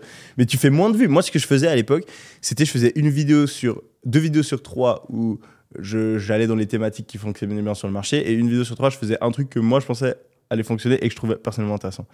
À chaque fois, la troisième vidéo ne marche pas. marche pas. Pourtant, toi, t'as pris plus de plaisir à la faire. T'as l'impression que t'as donné Ouais. plus de valeur. Ouais. C'est ça qui est frustrant. Mais donc, du coup, moi, maintenant, mon, mon, mon, mon- mon- ma nouvelle stratégie par rapport à ça, c'est je prends des titres et des miniatures mainstream, mais le contenu, j'essaie de. Donc, je reste dans la même thématique, mais j'essaie de la faire, euh, d'aller à contre-courant de pas mal de trucs et de- d'apporter ma propre touche. Par contre, je suis en train de penser à un truc. Ça veut dire que le monde va avoir la chance d'écouter sans permission. ouais. Ça, c'est magnifique. Ouais. On se rend pas compte, ça. Moi j'ai hâte au Japon. T'auras des haters euh, en Italie, Ça, ouais, ça, pas de problème. au Japon, en Chine. Moi je veux, Japon. je veux être une star au Japon. Ça doit être tellement incroyable d'être une star au Japon. Mais tu sais que moi, justement, je- j'en parlais hier. Euh, je suis allé boire un verre. Et je, suis- je suis au stade où ça commence à me saouler, en fait, D'accord. de me faire connaître, etc. Ah oui normal. j'ai- j'étais à Paris une semaine. Ah ouais? Et du coup, je suis revenu euh, à Dubaï. Et j'étais en train de boire un verre et j'étais là. Je suis calme. Genre, il n'y a aucune partie de mon esprit qui est en mode oh, Ok, les gens sont en train de me regarder. Oh, euh, ah, cette personne-là, est-ce qu'ils sont en train de parler de moi ah, euh, ah, putain, ah oui, je dois dire bonjour, je dois faire une photo. Et enfin, c'est cool, mais en fait, quand c'est constant, ça Ça te. T'es pas. En fait, t'as as un- une partie de ton cerveau qui est en mode alerte. Tu peux pas vraiment être euh, dans le moment présent. T'as toujours une partie de ton cerveau qui est en mode euh, ouh, je suis en public, on me regarde, quoi. Cet été, c'était appréciable, j'ai trouvé. euh, le- quand on était à Bah, Saint-Tropez. euh, Tout le monde est Non, mais sympa. toi, t'es au et t'as- plein de. et Quoi Tu vas voir. Non, non, mais Non, je parle pas de moi, je parle de lui. si C'est tu lui qui se faisait en, prendre en photo. en- en Ouais, mais conséquence, moi je, moi je parle pas en comportement. Tout, tout le monde est, est ultra gentil, on me fait des faveurs, euh, voilà, on prend une photo avec toi, t'es flatté, etc. Je parle juste du fait que, en moi, et c'est dur à expliquer si tu l'as pas vécu. T'as une partie de moi qui est tout le temps en mode putain, je- genre, tu vois, si tu sais que quelqu'un te regarde, Hmm. tu peux pas vraiment te comporter, ou, ou si tu sais qu'il y a des caméras, t'étais pas vraiment. Il y a une partie de ton cerveau qui est un peu. ouh, Tendu, ouais. voilà, bah t'as ça en permanence en public. Et là, à Dubaï, tu le sens aussi? Bah non, à Ah non, Dubaï, je l'ai pas. euh, Parce qu'il y a peut-être eu allez, une personne sur euh, 100 euh, qui me reconnaît, mais tu t'en fous, quoi. C'est comme, si- c'est comme si toi, t'es dans la rue, t'as- tu vas peut-être croiser un pote. ouais, moi j'ai eu une émeute là à Paris, je me suis dit, euh, pff, ça fait chier quoi. Le truc de l'école, là? Ouais. Putain, ouais, c'était des jeunes en plus. Ouais, des 15-16 ans, ils m'ont couru, j'ai couru. non, J'aurais tellement aimé voir la scène. C'était stressant. Je me suis dit, ah putain, je vais quand même pas être au stade où je vais devoir avoir euh, besoin d'une sécurité quand je sors. Quoi. Et là, tu l'as senti à Paris encore? Ah, mais laisse tomber, mais moi, je- de toute façon, moi, je peux plus vivre à Paris. Je peux plus. C'est pas. Mais toi, ce qui est hardcore aussi, c'est que t'es ultra reconnaissable. Ah, ouais, bah oui. Moi, les gens, tu sais, des fois, ils sont pas sûrs. D'ailleurs, ma nouvelle blague maintenant, c'est. euh, ils me regardent comme ça et je fais. Ah non, c'est mon jumeau, c'est mon jumeau. Et ils, ils croient à chaque fois. C'est sympa, ça. C'est- Bah, après, j'avoue que c'est une blague, hein, Ouais, mais, c'est sûr. mais, mais toi, euh, je pense Ouais. qu'il n'y a aucun doute. Et donc. euh, Ouais. Et tu t'as organisé un dîner euh, récemment à, à Paris, non? Ouais. C'était comment? Ça, c'était génial. C'était quoi le concept? Rien, les gens, ils ont payé pour dîner avec moi.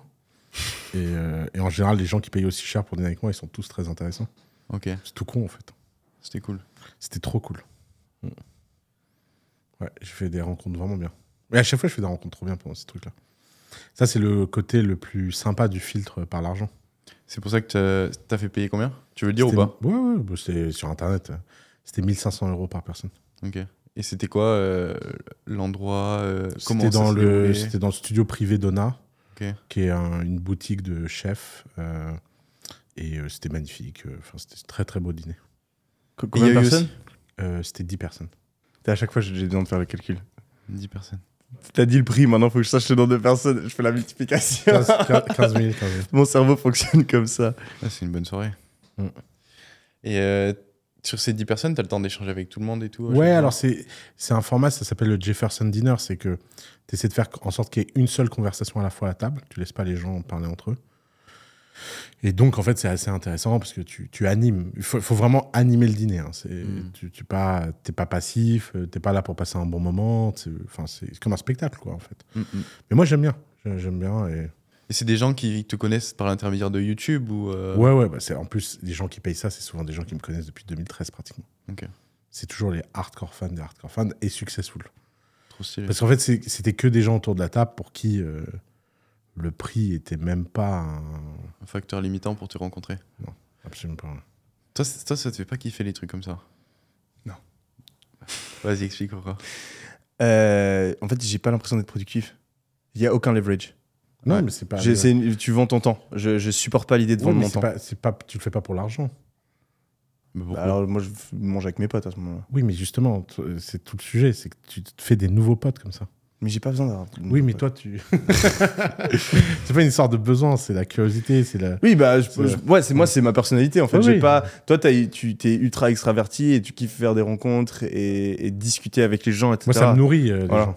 Moi, c'est, je le verrais comme du travail. Ça prend mon énergie. Moi, de base, je pense, que je suis un. Yomi, ça, je suis un lui- peu ça, un ça introverti. Ça m'épuise en fait de, de rencontrer de nouvelles personnes et, et donc du coup, bah, je me dis, je le fais. Si je le fais, c'est pour de l'argent et euh, ben Ah bah, c'est pas c'est rentable. pas hein. rentable. Non, c'est pas rentable. Je pense que toi, ta force, c'est que tu as une curiosité naturelle, non seulement pour apprendre beaucoup de choses, lire, etc., mais aussi pour rencontrer beaucoup de gens. Ah, mais moi, c'est mon... C'est mon kiff. Genre, J'ai- Les Better Call House, mais moi, ça me Il y a rien. minerait. Il y a rien. que- tu fais. Moi, le lundi, c'est ma meilleure journée. C'est là où tu fais tes t'as fait combien d'appels? 1500 Là, je suis à 1500 appels. Ouais. Imagine-toi ça, 1500 appels de 30 minutes. Moi, j'avais fait une fois des appels pour un mastermind à l'époque. Je me souviens, j'avais ma journée, c'était le samedi, j'étais à Harvard. Donc, je me tapais Harvard la semaine. Le samedi, j'avais euh, les six appels à la suite. Mais j'étais déprimé le vendredi soir. Je me levais le matin, j'étais là, wow, je me foutais devant mon. J'étais là, alors, hein, Robin, ok. Hello, ça va? Ouais, ouais, machin, coaching à la fin. Oh putain. Après, suivant. Et en plus, tu, genre, tu dois être à fond. Ouais. Parce que les gens, quand ils te payent comme ça, ils te posent des questions, ils ont... en fait, ils te regardent et ils ont l'impression que tu dois, tu dois révolutionner Bien sûr. leur business Moi, la et leur vie Moi, c'est la perf. une phrase. Et c'est la pression qu'on te met dessus. tu, viens, tu viens de résumer ce que je kiffais le plus. Ouais. Moi, je rentre dans un Better Call, en mode. Alors, toi, comment je vais, comment je vais Changer ta t'avoir, toi? Et, et, et franchement, des fois, tu sais, le call, il avance, avance, j'ai toujours pas trouvé le coup de marteau. Ouais. Là, je commence à stresser. Je dis, putain, mec, le mec, il a payé, il va Ah, pas mais voir. c'est- mais c'est- c'est Et là, ça et là, il dit un truc, je fais, oh, oh yeah Bah Comme dans un manga, tu sais, genre. je me vois comme ça. T'as lu le livre euh, Made to Stick? C'est quoi? C'est vraiment naturel le storytelling chez toi. Ah. T'as lu un livre sur le storytelling? Non, jamais. Aucun. Aucun. Ok. Parce que c'est c'est un livre qui parle de comment rendre euh, euh, un- une idée, une histoire euh, virale et, et qu'elle stick, quoi, qu'elle reste dans la tête des gens. Et euh, du coup, ben, ils expliquent comment raconter une bonne histoire, qu'est-ce qui fait qu'une histoire elle marque ou pas. Et bah, à chaque fois que je lis ça, je fais Ah, c'est pour ça qu'il fait ça, Osama. Ah, c'est pour ça. Ah Et Donc là, étape par étape, tu vois, je, je déconstruis ton personnage. Et t'as plein de trucs que tu fais. Bon, typiquement, on parlait souvent du fait que t'allais à contre à contre-courant.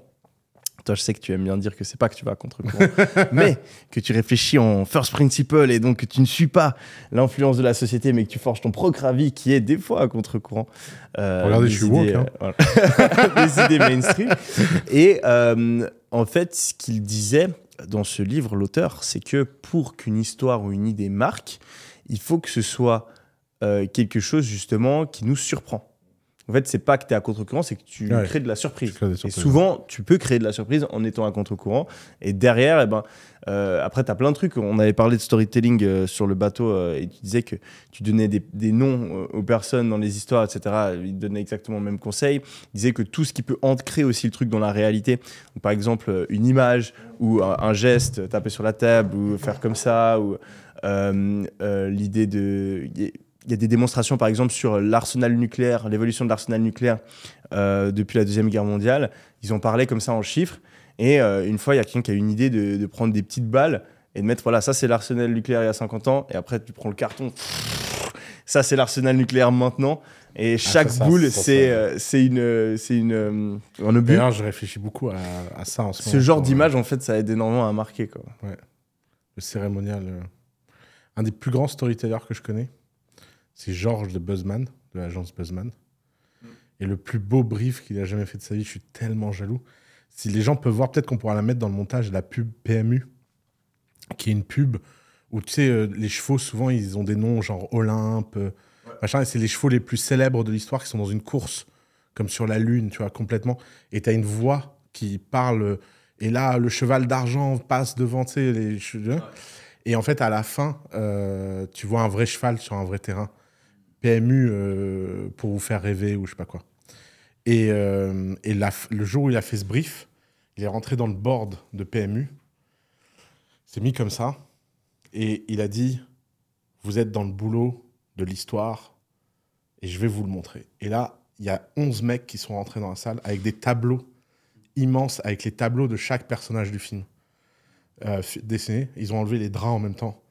Et il a fait Voilà les personnages de la pub. et, en fait, lui, il a un talent. euh, il m'a d'ailleurs appris une technique que j'ai beaucoup utilisée. Et je peux la donner parce que je l'ai tellement, euh, tellement grillé, cette technique. Mais quand tu vas, es avec un client et que tu veux émotionnellement l'ancrer dans l'impact que l'action que tu es en train de faire, le consulting que tu es en train de vendre, va avoir sur lui, tu prends une une de journaux célèbres et tu mets sa gueule avec le titre de l'article qu'ils vont écrire s'il achète ton consulting. Ah. Et tu montes ça sur le premier slide.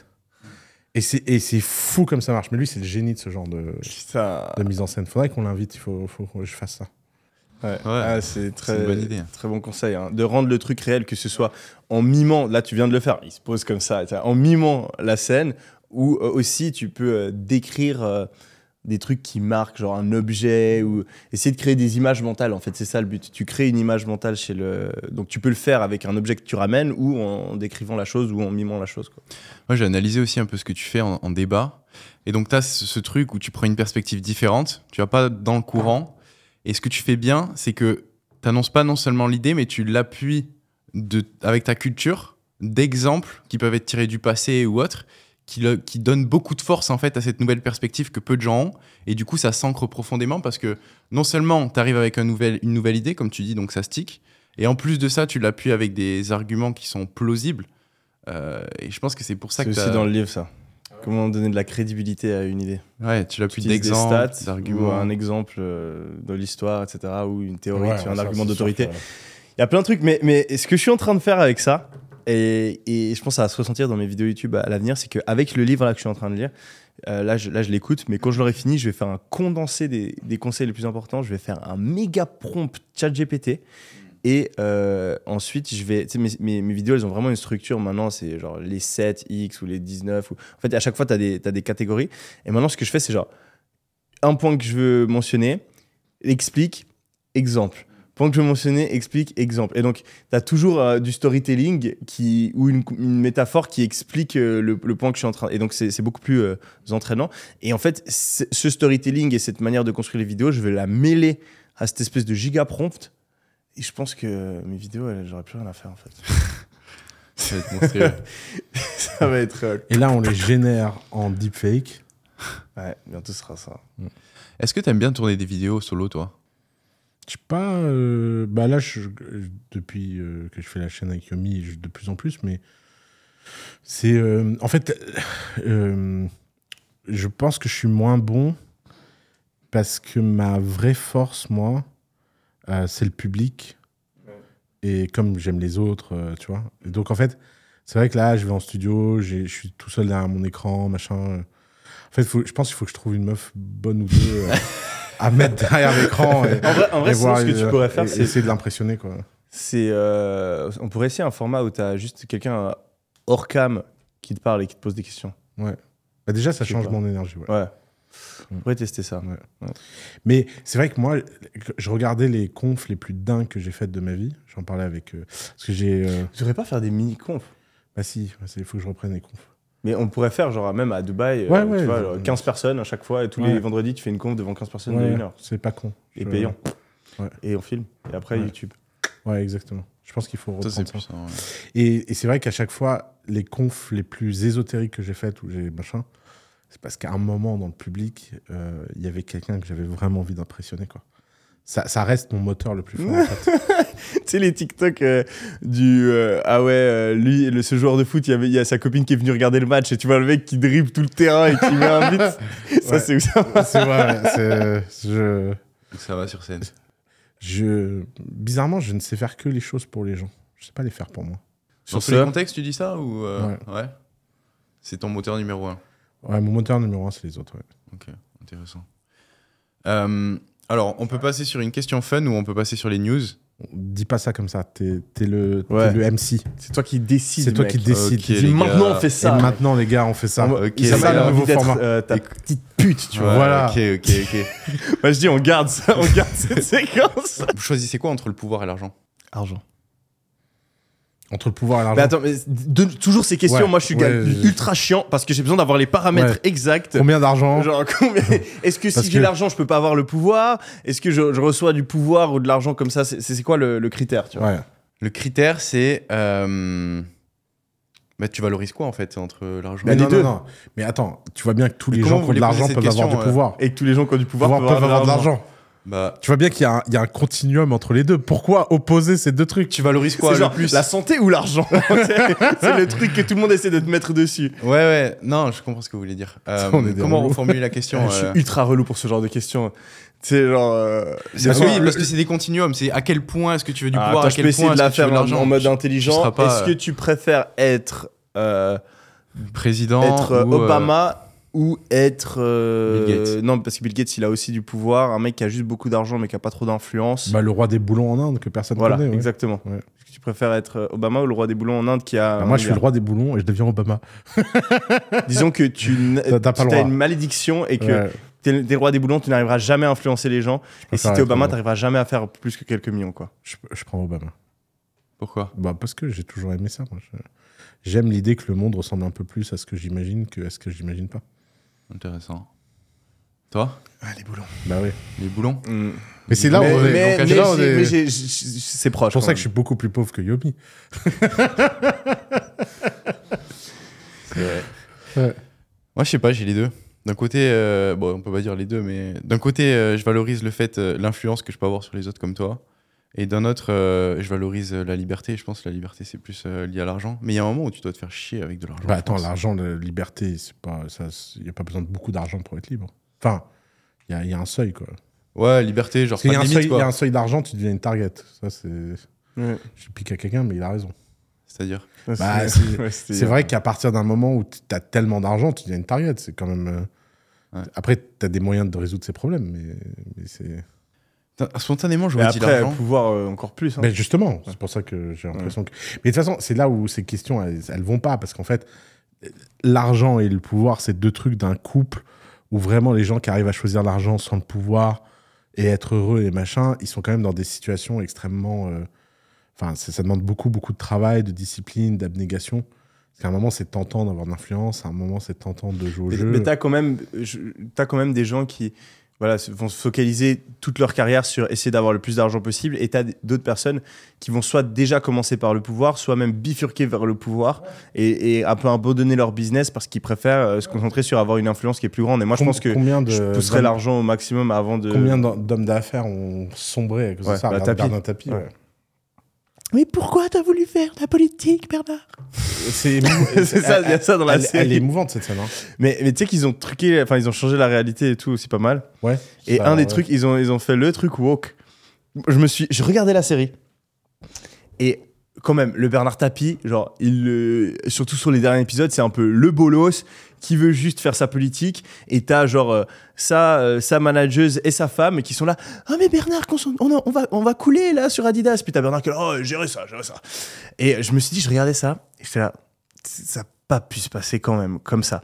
Et le, le soir même, je tombe sur un TikTok de sa femme là qui dit euh, ouais alors il y a plusieurs choses qui ont été fausses. Premièrement à la fin euh, de, de- la série il se fait remettre en place par le procureur. Ça n'a jamais été le cas. Et deuxième chose enfin moi je, je conseillais Bernard quand il me demandait les trucs mais je sais pas moi qui gérait ses affaires euh, à son dos quoi enfin et qui, qui, qui, qui devait le convaincre de prêter attention à ses dettes etc c'est pas du tout comme ça que ça s'est passé quoi.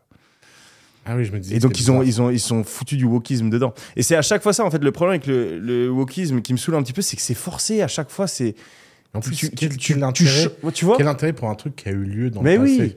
Tu, tu changes deux trucs, genre tu, bon, ils ont changé quelques trucs, mais les deux trucs principaux que la famille vient relever, c'est un, tu veux donner une, une espèce de leçon de morale qu'au final le mec qui a de l'argent, euh, il est pas au-dessus de la justice, qui se fait clasher par un procureur. Ok. Ouais, la Et la deuxième, c'est ah en fait euh, le- Bernard, il est là juste parce que derrière c'est sa femme en fait qui gère ses affaires Tu lui. vu la série avec Tapir Non. Euh, là, il y a une scène avec le procureur, j'ai trouvé malaisante quoi. Ouais. Ouais. Et, euh, mais je, je Comme si la morale, la euh, qui le procureur? Le procureur. Incroyable. Ouais, Et ouais, tous, hein. Tous, ouais, tous. Et les, et les dialogues, on en avait parlé, sont incroyables. Ouais. Mais, mais ouais, tu disais que par rapport à l'arbitre, là Non, mais je me disais, parce qu'en fait, moi, j'ai. Alors, Tapi, je le connais sans le connaître, parce que je suis pas de la bonne génération. Donc, moi, quand j'étais petit, j'entendais parler de Bernard Tapie. Machin. Je me souviendrai toute ma vie, la première fois où j'ai vu Bernard Tapie, c'est dans un clip avec Doc Gineco, où il sort de prison et il fait un clip de rap. Trop fort. Donc, si tu veux, euh, pour moi, c'est ça, Bernard. Ouais. J'ai- Donc, euh, je croyais même qu'il était chanteur. En fait. Ouais, Je- Mais il était un oui, bah, j'ai compris ça après. et, euh, et en fait, euh, j'ai grandi. Après, j'ai appris qu'il a fait des affaires et tout. Et on m'a toujours présenté Tapi comme sulfureux, euh, escroc, arnaqueur, machin. Mais j'ai jamais trop su pourquoi. Et donc là, en regardant la série, je, je découvre qu'en fait, le type, il tombe pour un match de foot qu'il a acheté. Mais J'ai pas, pas suivi euh, en détail, mais je- en tout cas, c'est pour ça qu'il a fait de la prison. Mais je pense qu'il y a d'autres histoires autour, euh, autour de lui aussi, je suis pas sûr. Euh, Fact-checking, menteur.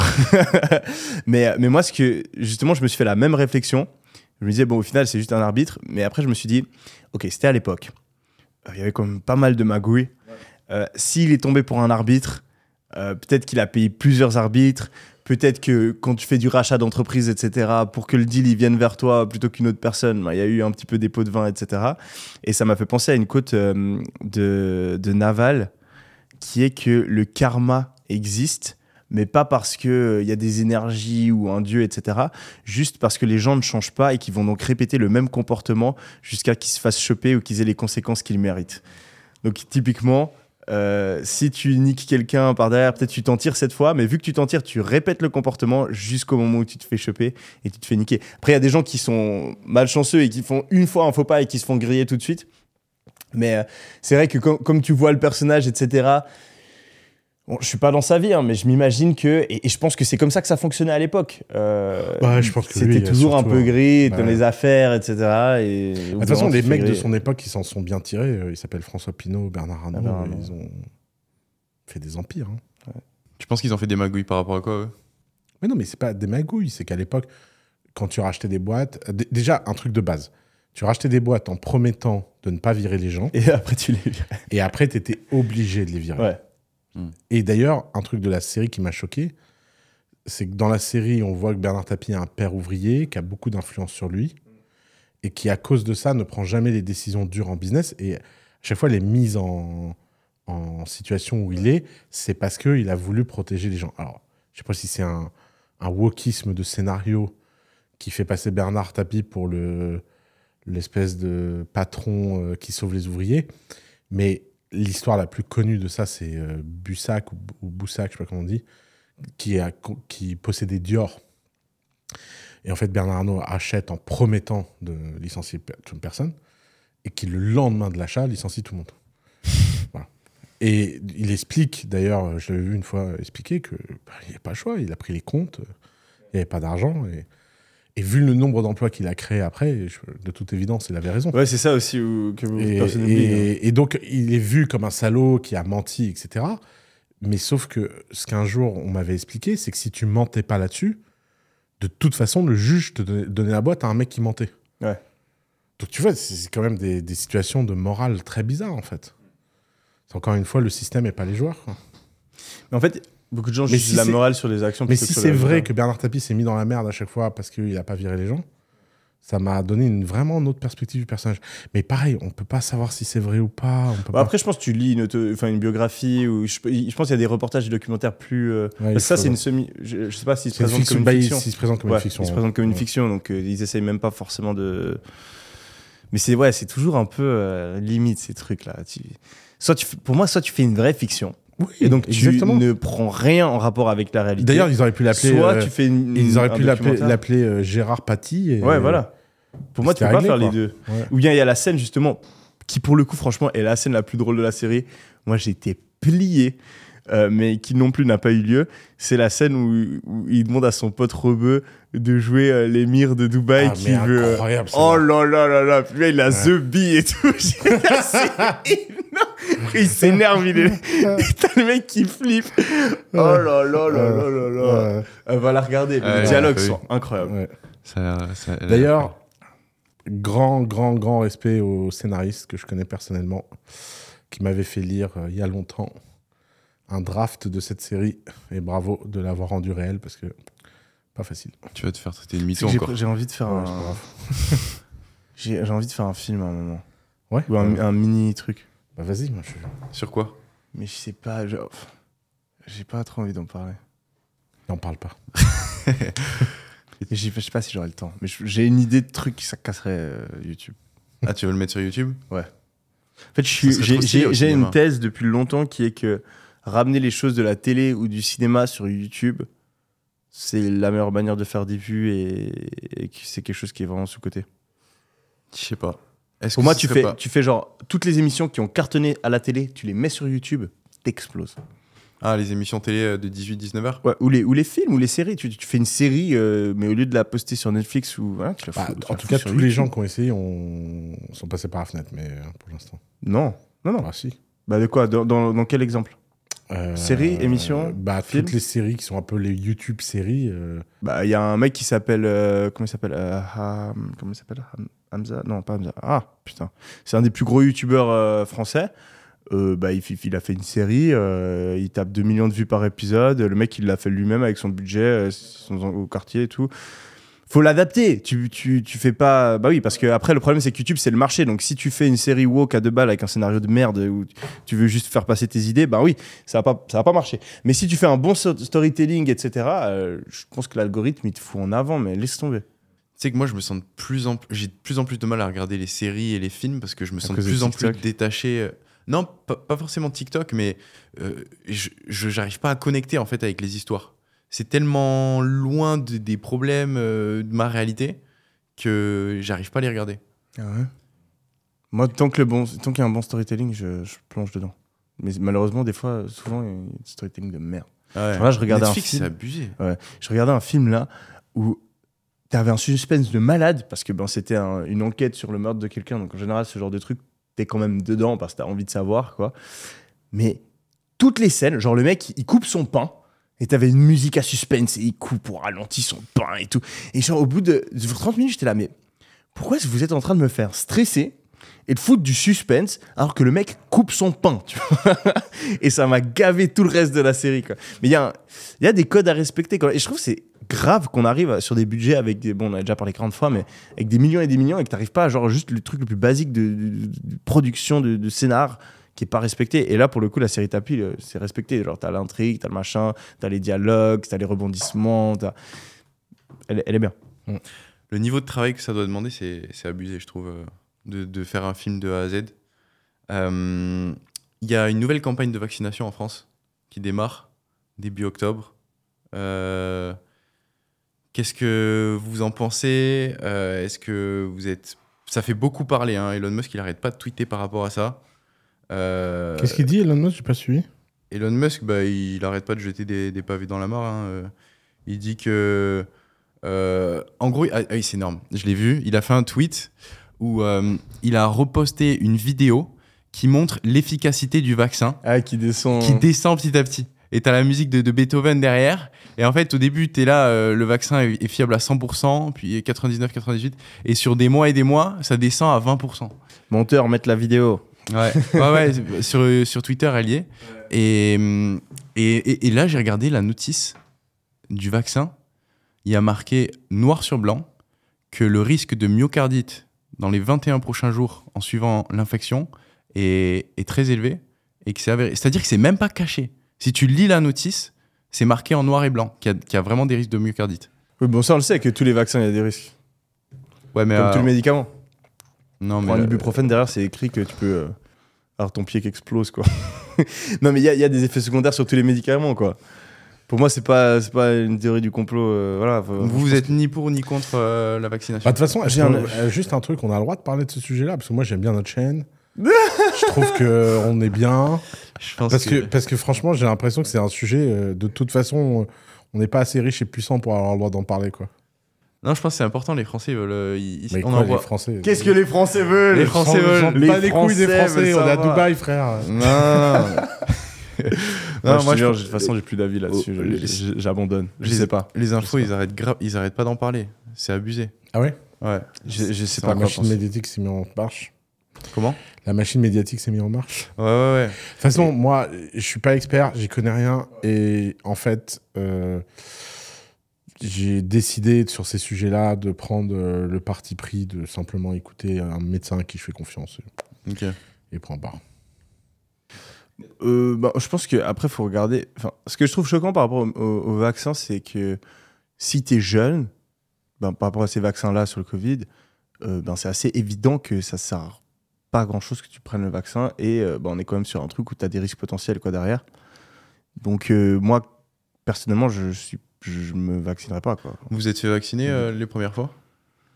Euh, oui, je me suis fait vacciner. ouais. Ouais, moi aussi. Mais je regrette. Moi aussi. Mm. Et les Français. euh, Après, je pense que pour les personnes plus âgées qui ont réellement des gros risques, euh, parce que personnellement, mon, mon père a failli mourir euh, du Covid. Donc moi, je, de, de par mon expérience personnelle, je peux pas Être- pareil, ouais. du côté théorie du complot, le Covid n'existe pas, etc. Genre ça, Enfin, c'est pour moi, c'est une évidence que c'est pas le cas. Genre c'est, j'ai, j'ai- j'ai trois personnes dans ma famille qui sont médecins. Mon père a failli en crever. Euh, évident. Quoi. Et les stats sont là. Euh, c'est, c'est une maladie qui a failli tuer, enfin qui a tué énormément de personnes et qui aurait pu en tuer beaucoup plus. Après, si le vaccin marche, etc. S'il y a plus de risques, ça devient très compliqué et malheureusement. Euh, bah, c'est très dur de démêler le vrai du faux, donc moi je sais pas quoi, mais je pense que si t'as pas une personne à risque, c'est peut-être plus Puis sûr plus, de vas voir, pas, en pas commentaire, il y a tous les mecs là qui vont venir euh, pff, et parler de ça et machin et trucs. Et... En fait, je vois pas comment ils tu peux être convaincu ils d'un sens ils ou l'autre. fatiguent tous, moi, ces mecs-là. Pourquoi tu veux pas en parler, toi? Parce Mais que, pourquoi que t'as peur qu'on se qu'est-ce fasse strike connais? Mais qu'est-ce que tu- mais au-delà du fait qu'on soit strike. Mais pourquoi tu penses qu'on va se faire strike? Non, mais, C'est un sujet comme un autre. mais pas du tout. Tu vois. Bah, Ah non, c'est un sujet méga. C'est un sujet du tendu. niveau de sécurité nationale. On, on parle pas de l'arsenal nucléaire américain ou, euh, ou euh, de. Vas-y, cite tous les sujets qui, qui peuvent nous faire euh. Bah, c'est simple. Israël. Non, fais-le Vas-y. On n'en parle pas on parle, on parle pas des sujets. Non, mais tu vois, On vient il y, a- de. il y y a des sujets comme ça. Le- les vaccins, c'est devenu un sujet de sécurité nationale sur lequel euh, la machine s'est mise en marche pour notre bien ou pour notre mal, j'en sais rien. En tout cas, de toute façon, t'es qui, je suis qui pour changer la machine. Donc, euh, Non, mais on n'est pas là pour changer la machine, on est là pour donner notre avis sur. euh, Justement, mon est-ce avis, qu'on va se faire vacciner Bah, que- mon, avis, mon, avis, mon avis, c'est que j'espère que le vaccin sera pas obligatoire. Que s'il est obligatoire, eh ben, on verra s'il est à Dubaï. Et puis s'il est à Dubaï, eh ben, j'irai me vacciner parce que le roi aura décidé que je me vaccine. En fait, euh, que tu le veuilles ou non, sur ces sujets-là, on, est des vieux soumis, quoi, en fait.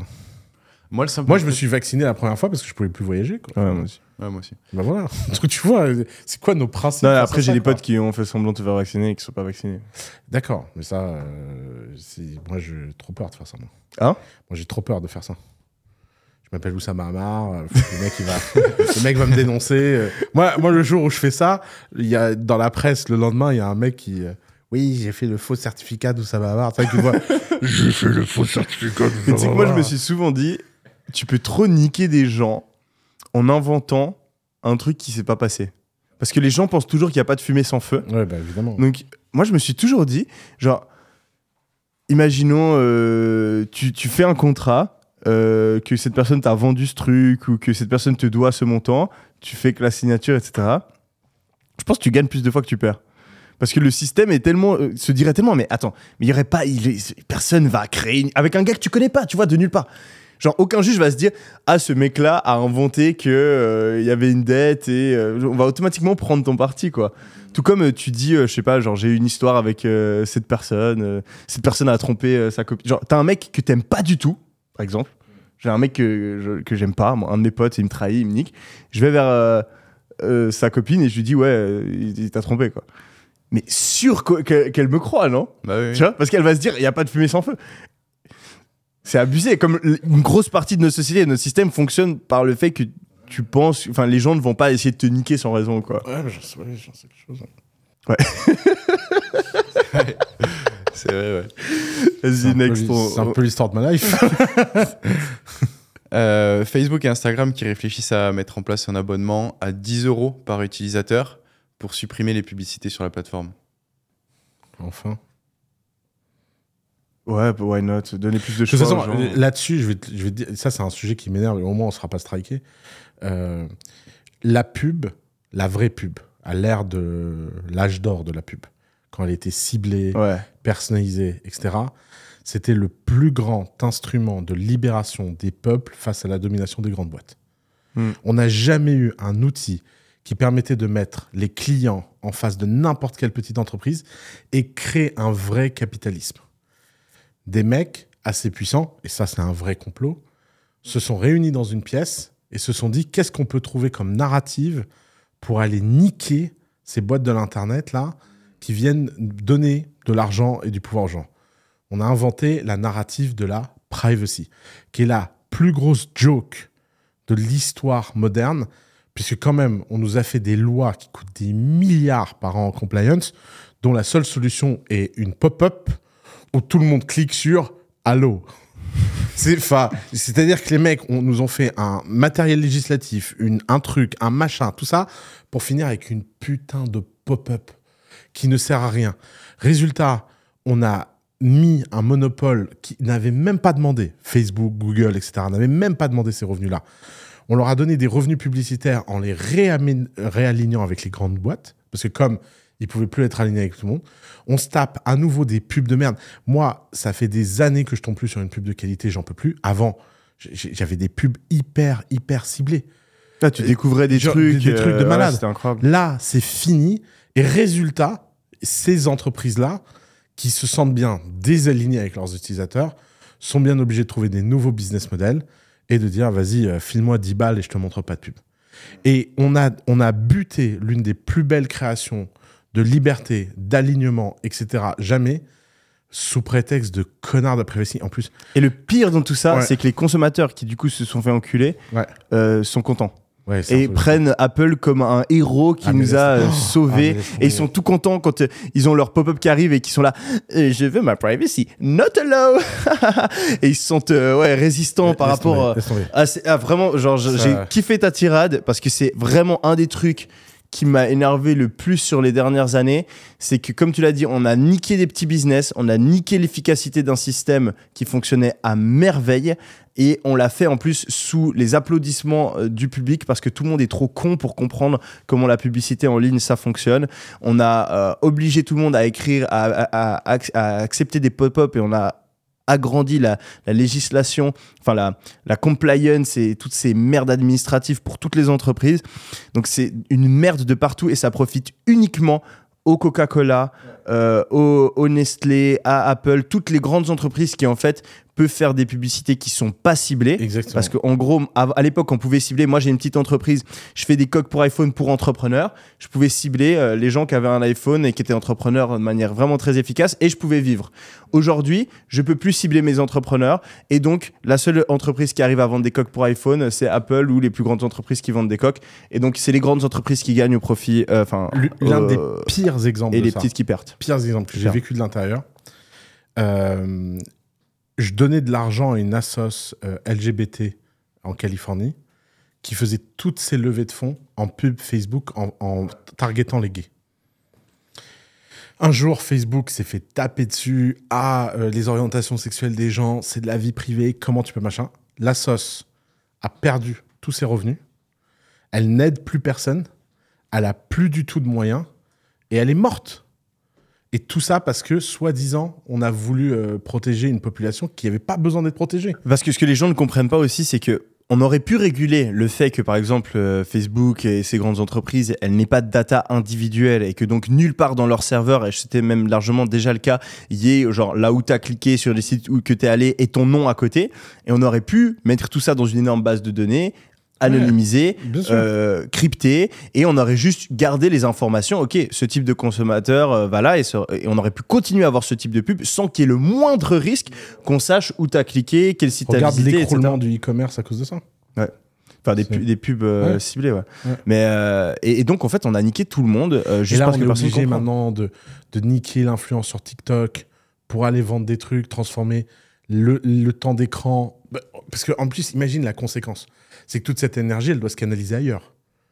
Donc avant, tu avais un client qui était là. Tu avais un pont d'accès à ce client pour un prix pas cher. Et tu pouvais lui parler en direct sans faire chez tout le monde. Maintenant, tu ouvres ton TikTok, ton Insta, ton machin. Tous les influenceurs sont des putains de panneaux publicitaires parce que ces mecs-là, ils ont plus nulle part où parler aux gens qui regardent ces contenus ailleurs qu'en transformant les influenceurs en panneaux publicitaires. Et, et- Ouais, ça, je pense pas que c'est une mauvaise chose, ça, mais bon. Comment Moi, je pense moins que c'est une mauvaise chose que. C'est pas que c'est une mauvaise chose. mais- Mais, Mais c'est vrai que tu vois, plus en termes d'arbitrage, Ouais, ouais. c'est-à-dire qu'en termes d'arbitrage, tu prends un système qui marche, tu fais un système qui marche moins, Ouais. qui résultat à des dérives, les influx voleurs, euh, les machins. Parce que les pauvres influenceurs là qui se sont fait taper dessus, machin, il y a quand même une partie de leurs faits qui sont fait taper dessus qui vient simplement d'une pression d'un marché qui s'est écroulé et qui avait besoin de trouver de nouvelles formes de distribution, alors qu'avant, elles tournaient parfaitement bien. Hmm. Bon, après, c'était en même temps. hein. Le... Les gros problèmes qu'il y a eu sur les influenceurs, c'était avant euh, Ah ouais? qu'il y ait ces règles Moi, sur euh, la privacy. pour moi, pour moi, les règles privacy, c'est 2020 et influenceurs, c'est 2021-2022. Mais... Euh, Ça avait déjà commencé avant. Ouais. Euh, c'est avril 2020, euh, la, la, la privacy. Mm. Et ça. hmm, 2021. Influenceurs. Non, av- avril 2021, la privacy. Non, 2020. T'es sûr? Mais ça a pas- ah, peut-être ça a été décidé, mais c'était pas encore vraiment. Parce que la GR le GRPD, c'est en Non, non, 2020. alors, non, non, alors attends, ça a été. RGPD, c'est différent. Ouais. T'as RGPD qui est venu, ça a eu presque aucune influence. Bah, quand même, ça, a les données personnelles. Non, non, c'est Apple. Oui, c'est Apple. C'est qui- Apple qui a niqué tout le Ouais, monde. C'est Apple qui a niqué tout le monde. C'est c'est pour- c'est- c'est- c'est c'est vrai, même pas c'est le vrai. gouvernement européen, c'est Apple qui sont venus comme Qui ça. a eu l'excuse du. L'iPhone sera private Ouais, qui a eu et l'excuse bam. de la GRPD Ouais. pour euh, niquer. Ah non, on les laisse choisir. Et c'était quoi les risques concrètement de stocker les données des utilisateurs J'ai toujours pas euh, compris, moi. C'est- toujours cette, cette nature des, des- des toute humains façon, à pas aimer qu'on sache ce que tu fais. C'est un narratif. Non, mais attends, il y avait plein de façons de faire en sorte que ces boîtes-là sachent pas ce qu'on fait, Oui. tout en Mais gardant. C'est ce la que j'ai dit juste avant. Ouais, exactement. Non, mais de toute façon, ça, ce narratif, c'est exactement. Les gens cherchent tout le temps des théories du complot, machin. Ça, ça, ça, ça a toute, ça a l'odeur du complot, ça a le goût du complot, et ça a la forme d'un complot. C'est-à-dire qu'à un moment, il y a une narrative avec les bons éléments de langage, que tout le monde commence à répéter sans comprendre, que tout le monde pousse. Tu vois vrai. Mais bien Tu vois, sûr. je me demande à chaque fois ces gens qui sont là, oui, mais c'est bien la chose. Vas-y, Donne-moi un exemple par rapport à ta vie perso là, Ouais. de, de- du risque que tu as dans ta vie. tu te rends que compte- Facebook sache. Tu te rends compte qu'à côté de ça, ils ont perdu toute privacy, les gens. Entre les certificats euh, sanitaires, euh, les comptes en banque, les données financières, la- l'apparition euh, des monnaies d'État. C'est-à-dire que les vrais, parce que moi, attention, tout ça n'est pas pour dire que la privacy n'est pas un sujet important. La privacy, c'est l'un des sujets les plus importants du siècle. Et c'est un sujet de liberté fondamentale qui n'est absolument pas traité par GRPD. Faut arrêter. Ils se foutent de la gueule du monde. Ils, ils sont en train, ils sont là à nous dire on vous protège, on vous protège, on protège rien du tout. On donne du pognon à Coca-Cola, machin. C'est comme, tu vois, par exemple, un des sujets qui m'obsède en ce moment, c'est l'agroalimentaire. Alors là, je suis en pétage de câble là-dessus. Ah oui. Ouais, là, je, vraiment. je- euh, attends, le mec publie une étude. Une orange en 2023 en France a 50 fois de moins de vitamines qu'une orange en 1950. Ouais. Non, mais 50 fois. Je vais pas bouffer 50 oranges. non, mais. Ah, mais et, c'est et- chaud. et genre, j'étais à l'hôtel. J'étais à l'hôtel, là, à Paris, pendant la Fashion Week avec monsieur, là. Je rentre bourré dans ma chambre à 4 heures du mat. Je me dis, tiens, je vais allumer BFM. Vu comme je suis bourré, ça va me mettre de bonne humeur. L'autre, elle est là, elle fait son schéma. Genre, euh, les tomates, euh, 40 fois moins, les trucs, machin. Et, et trois journalistes sur le plateau. Ah bah, ah bah c'est pas facile, hein Mais, hé, frère, empoisonnement criminel.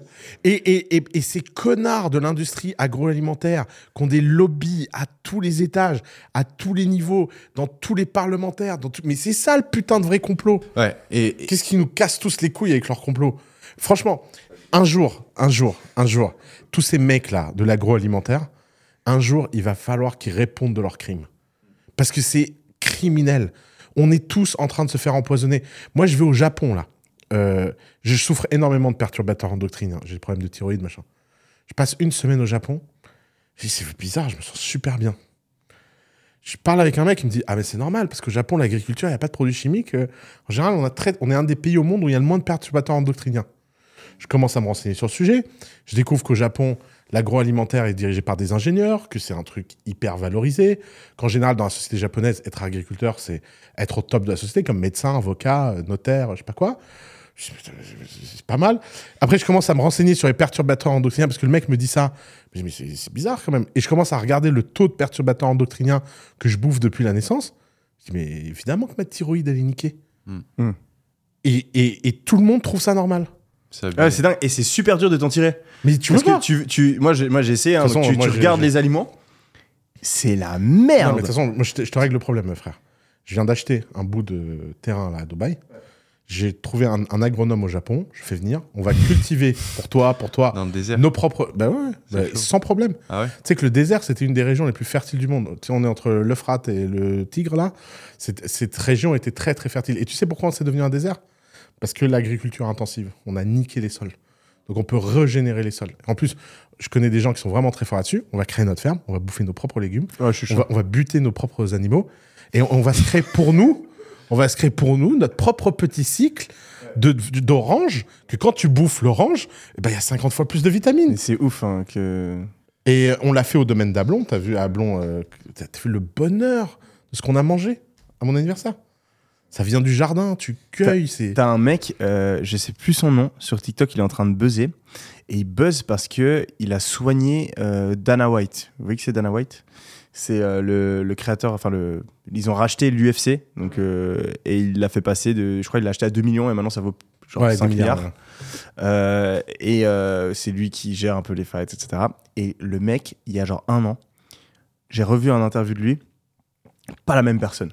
Genre, tu vois dans sa tête, il a une tête différente, il a une énergie, une prestance, il il est musclé et tout. Et en fait, le gars, il a expliqué qu'il était euh, dépressif, euh, il dormait super mal, etc. Euh, il était vraiment à deux doigts de clamser. Et euh, il a trouvé ce mec qui fait un peu de la médecine euh, Alternative. ouais.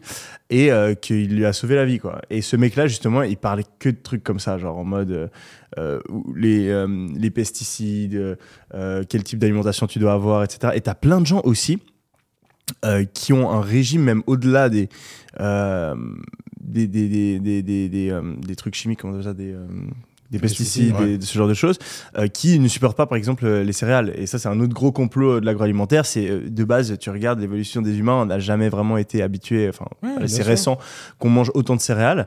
Et euh, ben, t'as plein de gens en fait qui supportent pas ça.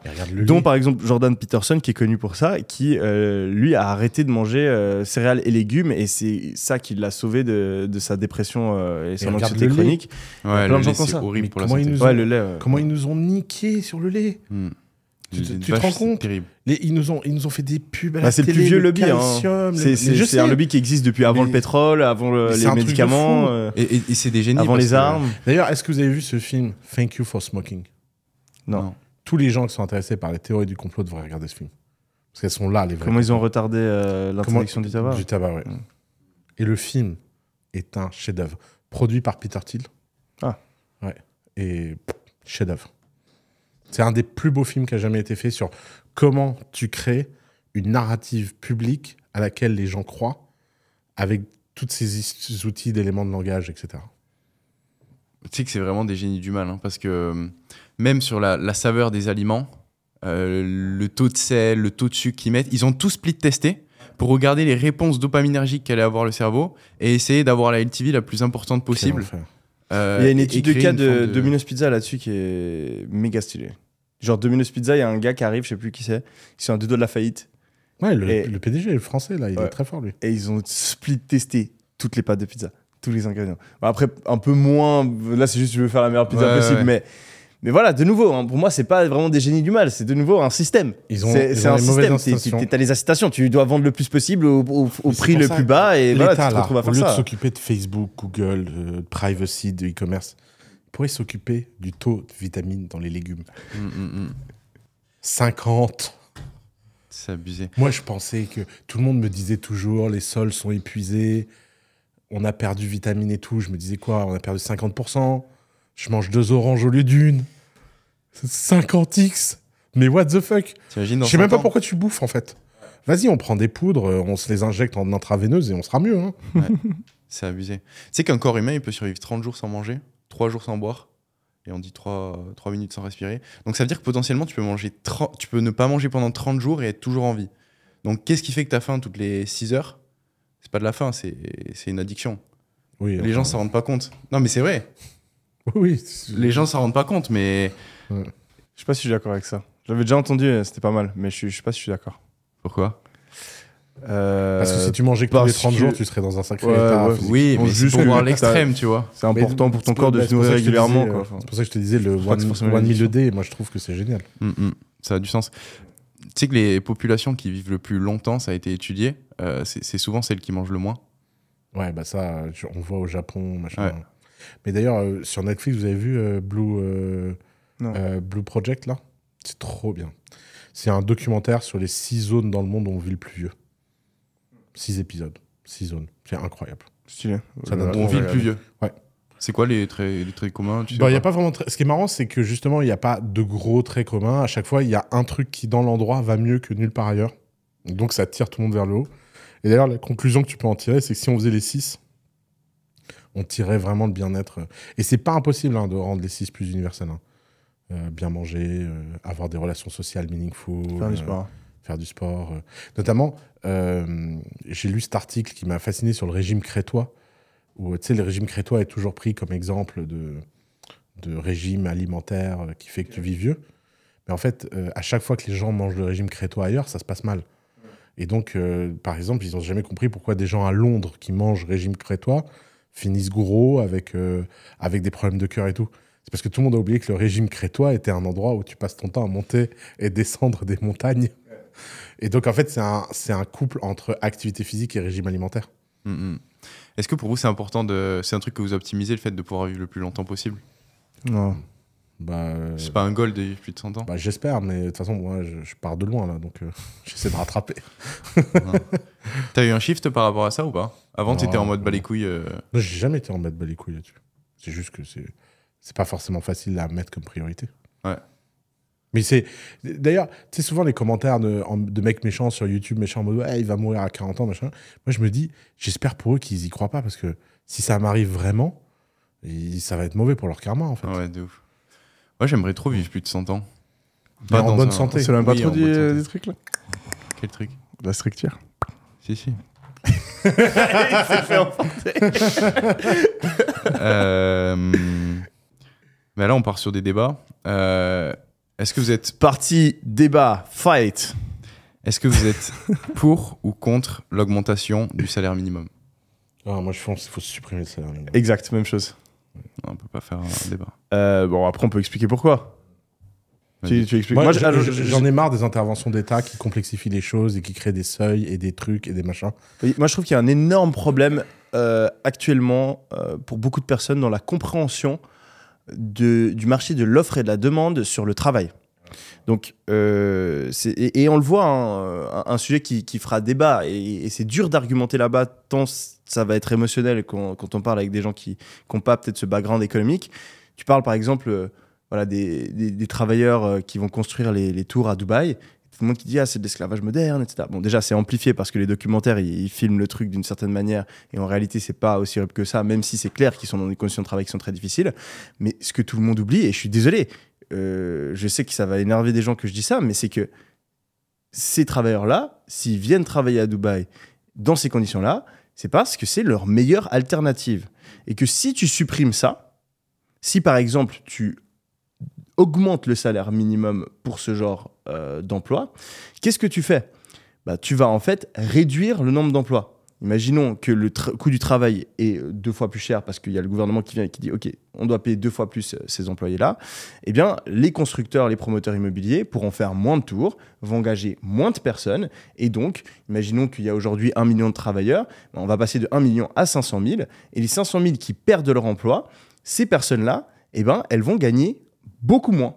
Si elles sont venues à Dubaï pour construire ces tours, c'est parce que dans leur pays, ou même à Dubaï, elles n'ont pas de meilleures opportunités. Et c'est horrible. Le monde est horrible. Et c'est, je pense pas que c'est une bonne chose qu'il y ait des gens qui soient dans cette situation-là. Mais venir et se dire juste, ah, on met un salaire minimum qui est plus élevé, c'est, ce- que ça crée. Ça envoie plus de gens au chômage. Parce que, du coup, il y a moins d'emplois.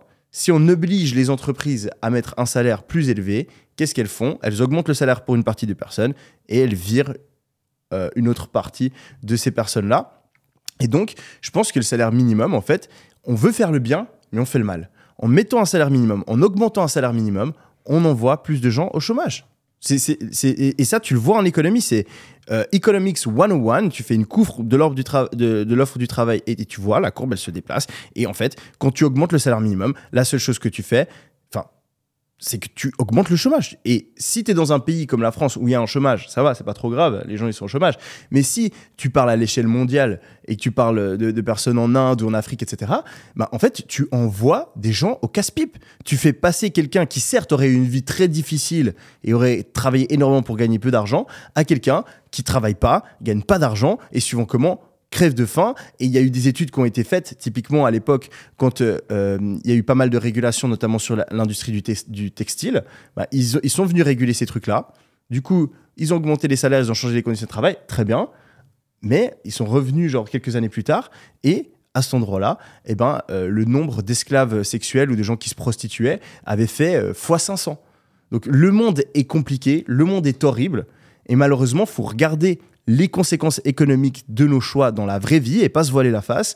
Et je pense que dans énormément de cas de figure, augmenter euh, le salaire minimum, en fait, ça crée plus de mal que de bien. Et tu peux le voir typiquement dans un pays comme la Suisse où il n'y a pas de salaire minimum il n'y a personne qui gagnera euh, le SMIC ou même 1,5 fois le SMIC. Tu n'as pas besoin d'un salaire minimum pour améliorer la qualité de vie des gens. C'est pas comme ça que ça fonctionne. Et en plus, ça, c'est toujours le même sujet de vouloir améliorer un problème sans régler le problème. Exact. Parce que tu comprends Ouais, pas. les gens, ils sont pas payés. On, on dit- Allez, c'est obligé que vous êtes payés. D'ailleurs, j'ai trois propositions. Ça me fait penser au sketch de Jamel Debbouze qui arrive et qui dit Moi, si je suis président, euh, c'est quoi son truc déjà? pas, Il dit, j'ai pas vu ça. Tout le monde a les, les biscuits gratuits. il fait un truc, le sketch est incroyable. C'est vrai, j'ai trois propositions. ça. Moi, je propose le rire minimum. Tous les jours, les Français devront rire trois fois. Ça, ça, Minimum. ferait- ça changerait le pays, ça. Ça, franchement, Ouais. mais ce sera un truc de ouf. De ouf. La bonne humeur. T'es- dans la rue et là, le mec. Ce serait énorme. Deuxième proposition, euh, la baise minimum. Tout le monde a le droit a un taux de baise annuel et tu as une petite carte avec des petits coupons. Et tu peux aller voir quelqu'un, tu lui dis Hé, toi, Yomi, fais voir ta carte. Moi, j'ai rien sur ma carte, on y va. Et, et troisième minimum, hein, euh, argent minimum pour tous, sans travail. Parce que je trouve qu'on manque d'ambition. Salaire minimum. Hein. Bah oui. Non, Bah kiff oui, attends, minimum. Attends. Attends, pourquoi, pourquoi on est petit comme ça dans notre tête, quoi enfin, Je te présente aux élections. Argent minimum. Argent minimum Tout le monde est riche.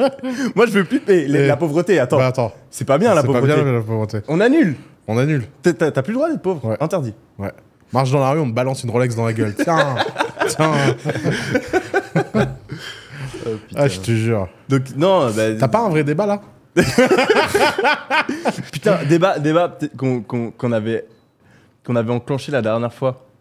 Et on, Euh, voulait, on voulait la vie de Saba. On en a deux. On a, euh, on a les armes et on a euh, les transsexuels. Pour ou On contre euh, l'utilisation du prénom Yel euh, dans les écoles, euh, dans les livres d'enfants euh, à l'école. Le Par- quoi? par- Parlons sur, le, sur les transsexuels. Tu sais, euh, je t'ai envoyé les screens euh, sur la conversation. Il y a des Ouais. livres en école, des livres Ouais. d'école d'enfants dans lesquels maintenant ils apprennent à utiliser le prénom Yel plutôt que il ou elle pour avoir un truc au milieu. Oui, putain. euh, Ah non, t'étais en colère. Tu m'avais dû bien me préparer et tout. Ouais, non, non, non, mais.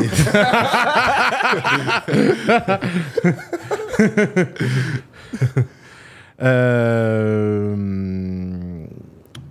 Je... Attends, je suis en train de reprendre ton truc là, sans permission. Tu m'avais envoyé. Parce qu'en fait, je m'étais dit, mais qu'est-ce que tu as trouvé de choquant là-dedans?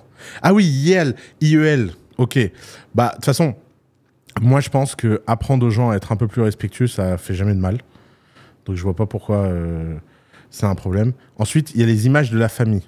On dit une famille aimante, ça peut ressembler à ça, ça peut ressembler à ça, ça peut ressembler à ça. Est-ce qu'il y a une image de la famille qui t'a choqué là? Euh, Une famille, ça peut être deux hommes, ça peut être deux femmes, ça peut être quatre hommes, deux femmes, quatre femmes, deux hommes. Non, non, la, la famille, j'ai pas de soucis. C'est Ok. plus euh, l'utilisation d'un nouveau pronom qui me. Mais de toute façon, l'utilisation des nouveaux pronoms, ces trucs-là, c'est des conneries. Parce que soit dans la langue, ça rentre parce que ça reflète un usage, soit ça rentre jamais. Mais c'est ça, pourquoi tu gouvernements- veux l'inculquer en fait? Parce que c'est comme ça que ça démarre toujours. Bah non. Bah si. C'est les, généralement, je sais pas, les mots en verlan par exemple, c'est venu euh, naturellement. euh, La langue en France, c'est normatif. On a créé l'Académie française pour ça. Et on Oui. impose par l'école la façon de parler une certaine façon de la langue. Et donc, mais euh, t'as l'État- capté, euh, ça n'a pas été imposé c'est par pas, l'école. c'est pas- c'est c'est- quoi T'as T'as capté, c'est dans le dictionnaire et T'as ça n'a pas été imposé par l'école. Justement. Et ensuite, tu as l'usage qui peut venir être imposé euh, à la langue. Donc ça marche dans les deux sens. Et là, le gouvernement euh, essaye de, de nous faire un petit coup de wok en disant qu'il y a un nouveau pronom. Mais euh, de toute façon, si les gens ils veulent pas avoir du pronom, ils l'utiliseront pas. hein. Non, mais le problème, c'est les influences euh, relativement tôt chez des enfants qui sont qui ont pas le cerveau encore façon, adapté. Un enfant que tu lui dises que le monde il peut être compliqué, qu'il y a des gens ils sont il, il y a des gens ils sont elle, il y a des gens ils sont ni l'un ni l'autre, je Bah, vois pas. crée- Je vois pas où ça peut être un problème ça. Bah si, ça crée des confusions dans sa tête. Mais quelle Lui, il confusion. Bah, le fait que tu peux être soit un- ni, soit- ni un homme ni une femme. Bah tu veux dire que tu vas ouvrir l'esprit des gens, putain quelle horreur. Bah non, c'est de, de la confusion pour moi. Mais pourquoi c'est de la confusion Parce que être ni un homme ni une femme, c'est Il y quoi a C'est énormément quoi de cultures dans lesquelles il y a. Regarde, la Thaïlande, très bon exemple. En Ouais. Thaïlande, le, le, le fait d'être transsexuel, c'est respecter, valoriser. Non, mais c'est pas ça le Non, problème. regarde, c'est une société dans un laquelle. transsexuel, il très de choisit de devenir femme. C'est un homme qui choisit de devenir femme et il s'identifie en tant que femme. Il y a plein de cultures dans lesquelles on n'est ni l'un ni l'autre. Non, je pense pas. Bah pourquoi? Alors, alors, ce qui est très important par rapport à ce débat, et c'est un point que j'ai pas mentionné la dernière fois quand on en a parlé, c'est qu'il faut vraiment faire la différence entre sexe et genre. Le sexe, c'est biologique, c'est dans tes gènes, on peut prendre ta, ta cellule et savoir de quel sexe t'es. signale que génétiquement, il Ouais. y a des gens qui sont XY, il Ouais. y a des gens qui sont XX, et il y a des gens Exact. qui sont, XYZ. Euh, je sais plus quoi, Oui, il y a des gens qui, euh, qui ont. qui sont justement sont ni les deux. Ouais, voilà, Ouais. qui sont les deux. Ouais, mais c'est c'est- Donc- c'est 0,1% de la population. N'empêche. Donc, donc, mais là, on parle de sexe, mais c'est très clair. Ouais. Là, le sexe, bah, t'as des gens qui sont femmes, t'as des gens qui sont femmes, et t'as une infime minorité qui est les deux. euh, voilà. Et là, c'est le sexe. Donc, donc ça, malheureusement, c'est biologique, c'est scientifique. On ne peut pas le remettre remet en cause. Et malheureusement, il y a des gens qui le font. Et c'est du grand n'importe quoi parce qu'on est en déni de réalité. On essaie de faire correspondre euh, nos pensées à la réalité, alors que ça fonctionne pas comme ça. La réalité, elle est, elle est telle qu'elle est. On a une deuxième chose qui est le genre. Donc, qui est est-ce que tu te sens plutôt, est-ce que tu corresponds plutôt au code masculin, au féminin? Est-ce que et après on a une troisième chose qui est euh, l'attirance. Est-ce que tu es attiré par euh, le sexe féminin ou masculin? Euh, ou les deux, etc.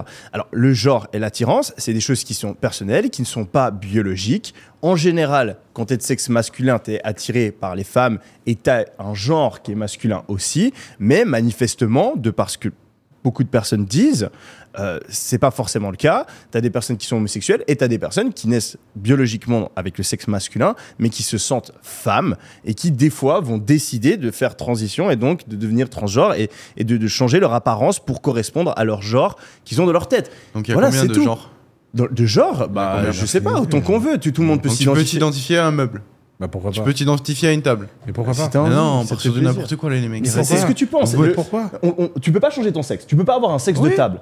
Là, on est dans la biologie, Bah, on est dans Il la y a des science. mecs qui se font couper le zizi pour devenir des femmes. Ça, Bah, c'est- et alors Bah oui, bah, Mais, mais coup, leur, on genre, c'est toujours le même. hein. Et tu, tu- tu regardes les cellules, c'est toujours euh, XY ou, X, ou X ou XX. Donc ça, biologiquement, tu peux pas changer ton sexe. C'est biologique, c'est de la science, c'est dans ton corps, c'est chacune des cellules, c'est des gènes. Maintenant, ton genre, et c'est pour ça qu'il y a deux mots différents. Toi, si tu veux, dis que genre, ça n'existe pas. Mais Mais genre, c'est ce que tu penses. Moi, ce que je Donc comprends- tu peux penser ce que tu veux. Moi, ce que je comprends pas, c'est pourquoi ça te touche autant Ouais. ce que, que quelqu'un personnes d'autre pensent. pense. Moi, ça me touche pas personnellement. Mais si, ça te touche. de Non, toi. Ah non. oui. Moi, moi, moi, si j'avais un gosse et Ouais. qu'on enseignait à mon gosse que. Qu'est-ce qu'on euh, enseigne à ton gosse? On lui dit juste bah, si, que les gens ont le droit de penser ce qu'ils veulent. Bah oui, si. Pourquoi tu veux pas qu'on enseigne ça à ton gosse? Tu veux qu'on lui enseigne quoi? Bah parce que je trouve que ça crée de la Mais confusion. Quelle et- confusion? T'as parlé à des gosses? Bah oui. Quel gosse T'as t'as déjà vu des trans euh, aller dans des écoles euh, parler euh, Oui, j'ai déjà vu gosses? ça plein de fois. On est très choqués par ça. Alors que tous les gosses, qui, moi, mes neveux, ils sont au Canada, ils ont vécu ça. D'ailleurs, leurs parents, by the way, sont beaucoup plus musulmans euh, que la moyenne. Ils sont très contents. Le gosse, il a rencontré quelqu'un. Il a dit à sa mère qu'il avait rencontré un monsieur qui est devenu une madame, qui était très gentil, et qu'il fallait pas être méchant avec elle parce qu'elle se faisait taper dans la rue. Bah moi, je suis désolé, ma nièce, je suis content qu'elle ait appris ça, plutôt qu'on lui apprenne de balancer des cailloux sur des gens qui ont fait un choix qui gênent des gens qui sont trop fermés dans leur tête. Mais non, Je mais pense- là, je pense qu'il t'es sur faut- un extrême et Je je suis pas un extrême. Bah, c'est la réalité. jeter des cailloux, C'est la, euh, mais c'est la putain de Mais moi, réalité je le des gens. jamais. Mais c'est tu il y a, tu clairement que- une intolérance envers les, les transgenres. Tu vois bien que c'est les gens. Bah, Attends, oui, d'accord. Trans, c'est quoi? C'est 30 fois plus de chances d'être assassiné? Je trouve ça normal? Il y a clairement une haine envers. Ça, euh, je suis pas persuadé que ce bah, soit la vas-y. stat soit vraie. hein. Vas-y, euh, fact faut checker. qu'on- fasse du Fa- fact check. Fact checker. Je suis trop heureux. non, mais un, truc qui, est important, je euh, j'y ai pensé pas mal à ce sujet-là, les écoles, etc. C'est pour moi, il n'y a pas de réponse définitive. C'est il faut regarder, il faut juger chaque euh, chaque sujet euh, individuellement. Si tu montres juste qu'il y a voilà des familles différentes ou tu parles du fait qu'un transgenre ça peut exister, etc. Il n'y a pas de mal. Si euh, à contrario, tu viens à des enfants qui sont vraiment en très bas âge et que tu viens limite les encourager et que euh, tu leur parles de sexe, d'actes sexuels et, et, et tu parles vraiment de voilà ce- euh, comment tu peux transformer ton corps, etc. Je pense que c'est un peu tôt. Il y a plein de choses qu'on décide de ne pas montrer aux enfants. On on leur partage pas de porno, etc. Il y a aussi ben, ce genre de trucs qui Non, sont quand même faut. attrait à la sexualité, qu'il faut etc. pas démarrer ça trop tôt. Exactement. Donc il y a, y, a, y, a, y a des abus. Je pense qu'il y a des abus, mais je pense pas non plus que c'est euh, euh, un truc horrible on- de se dire qu'on on montre aux enfants de 14 ans que on- en fait oui. euh, On surestime la un- un confusion des.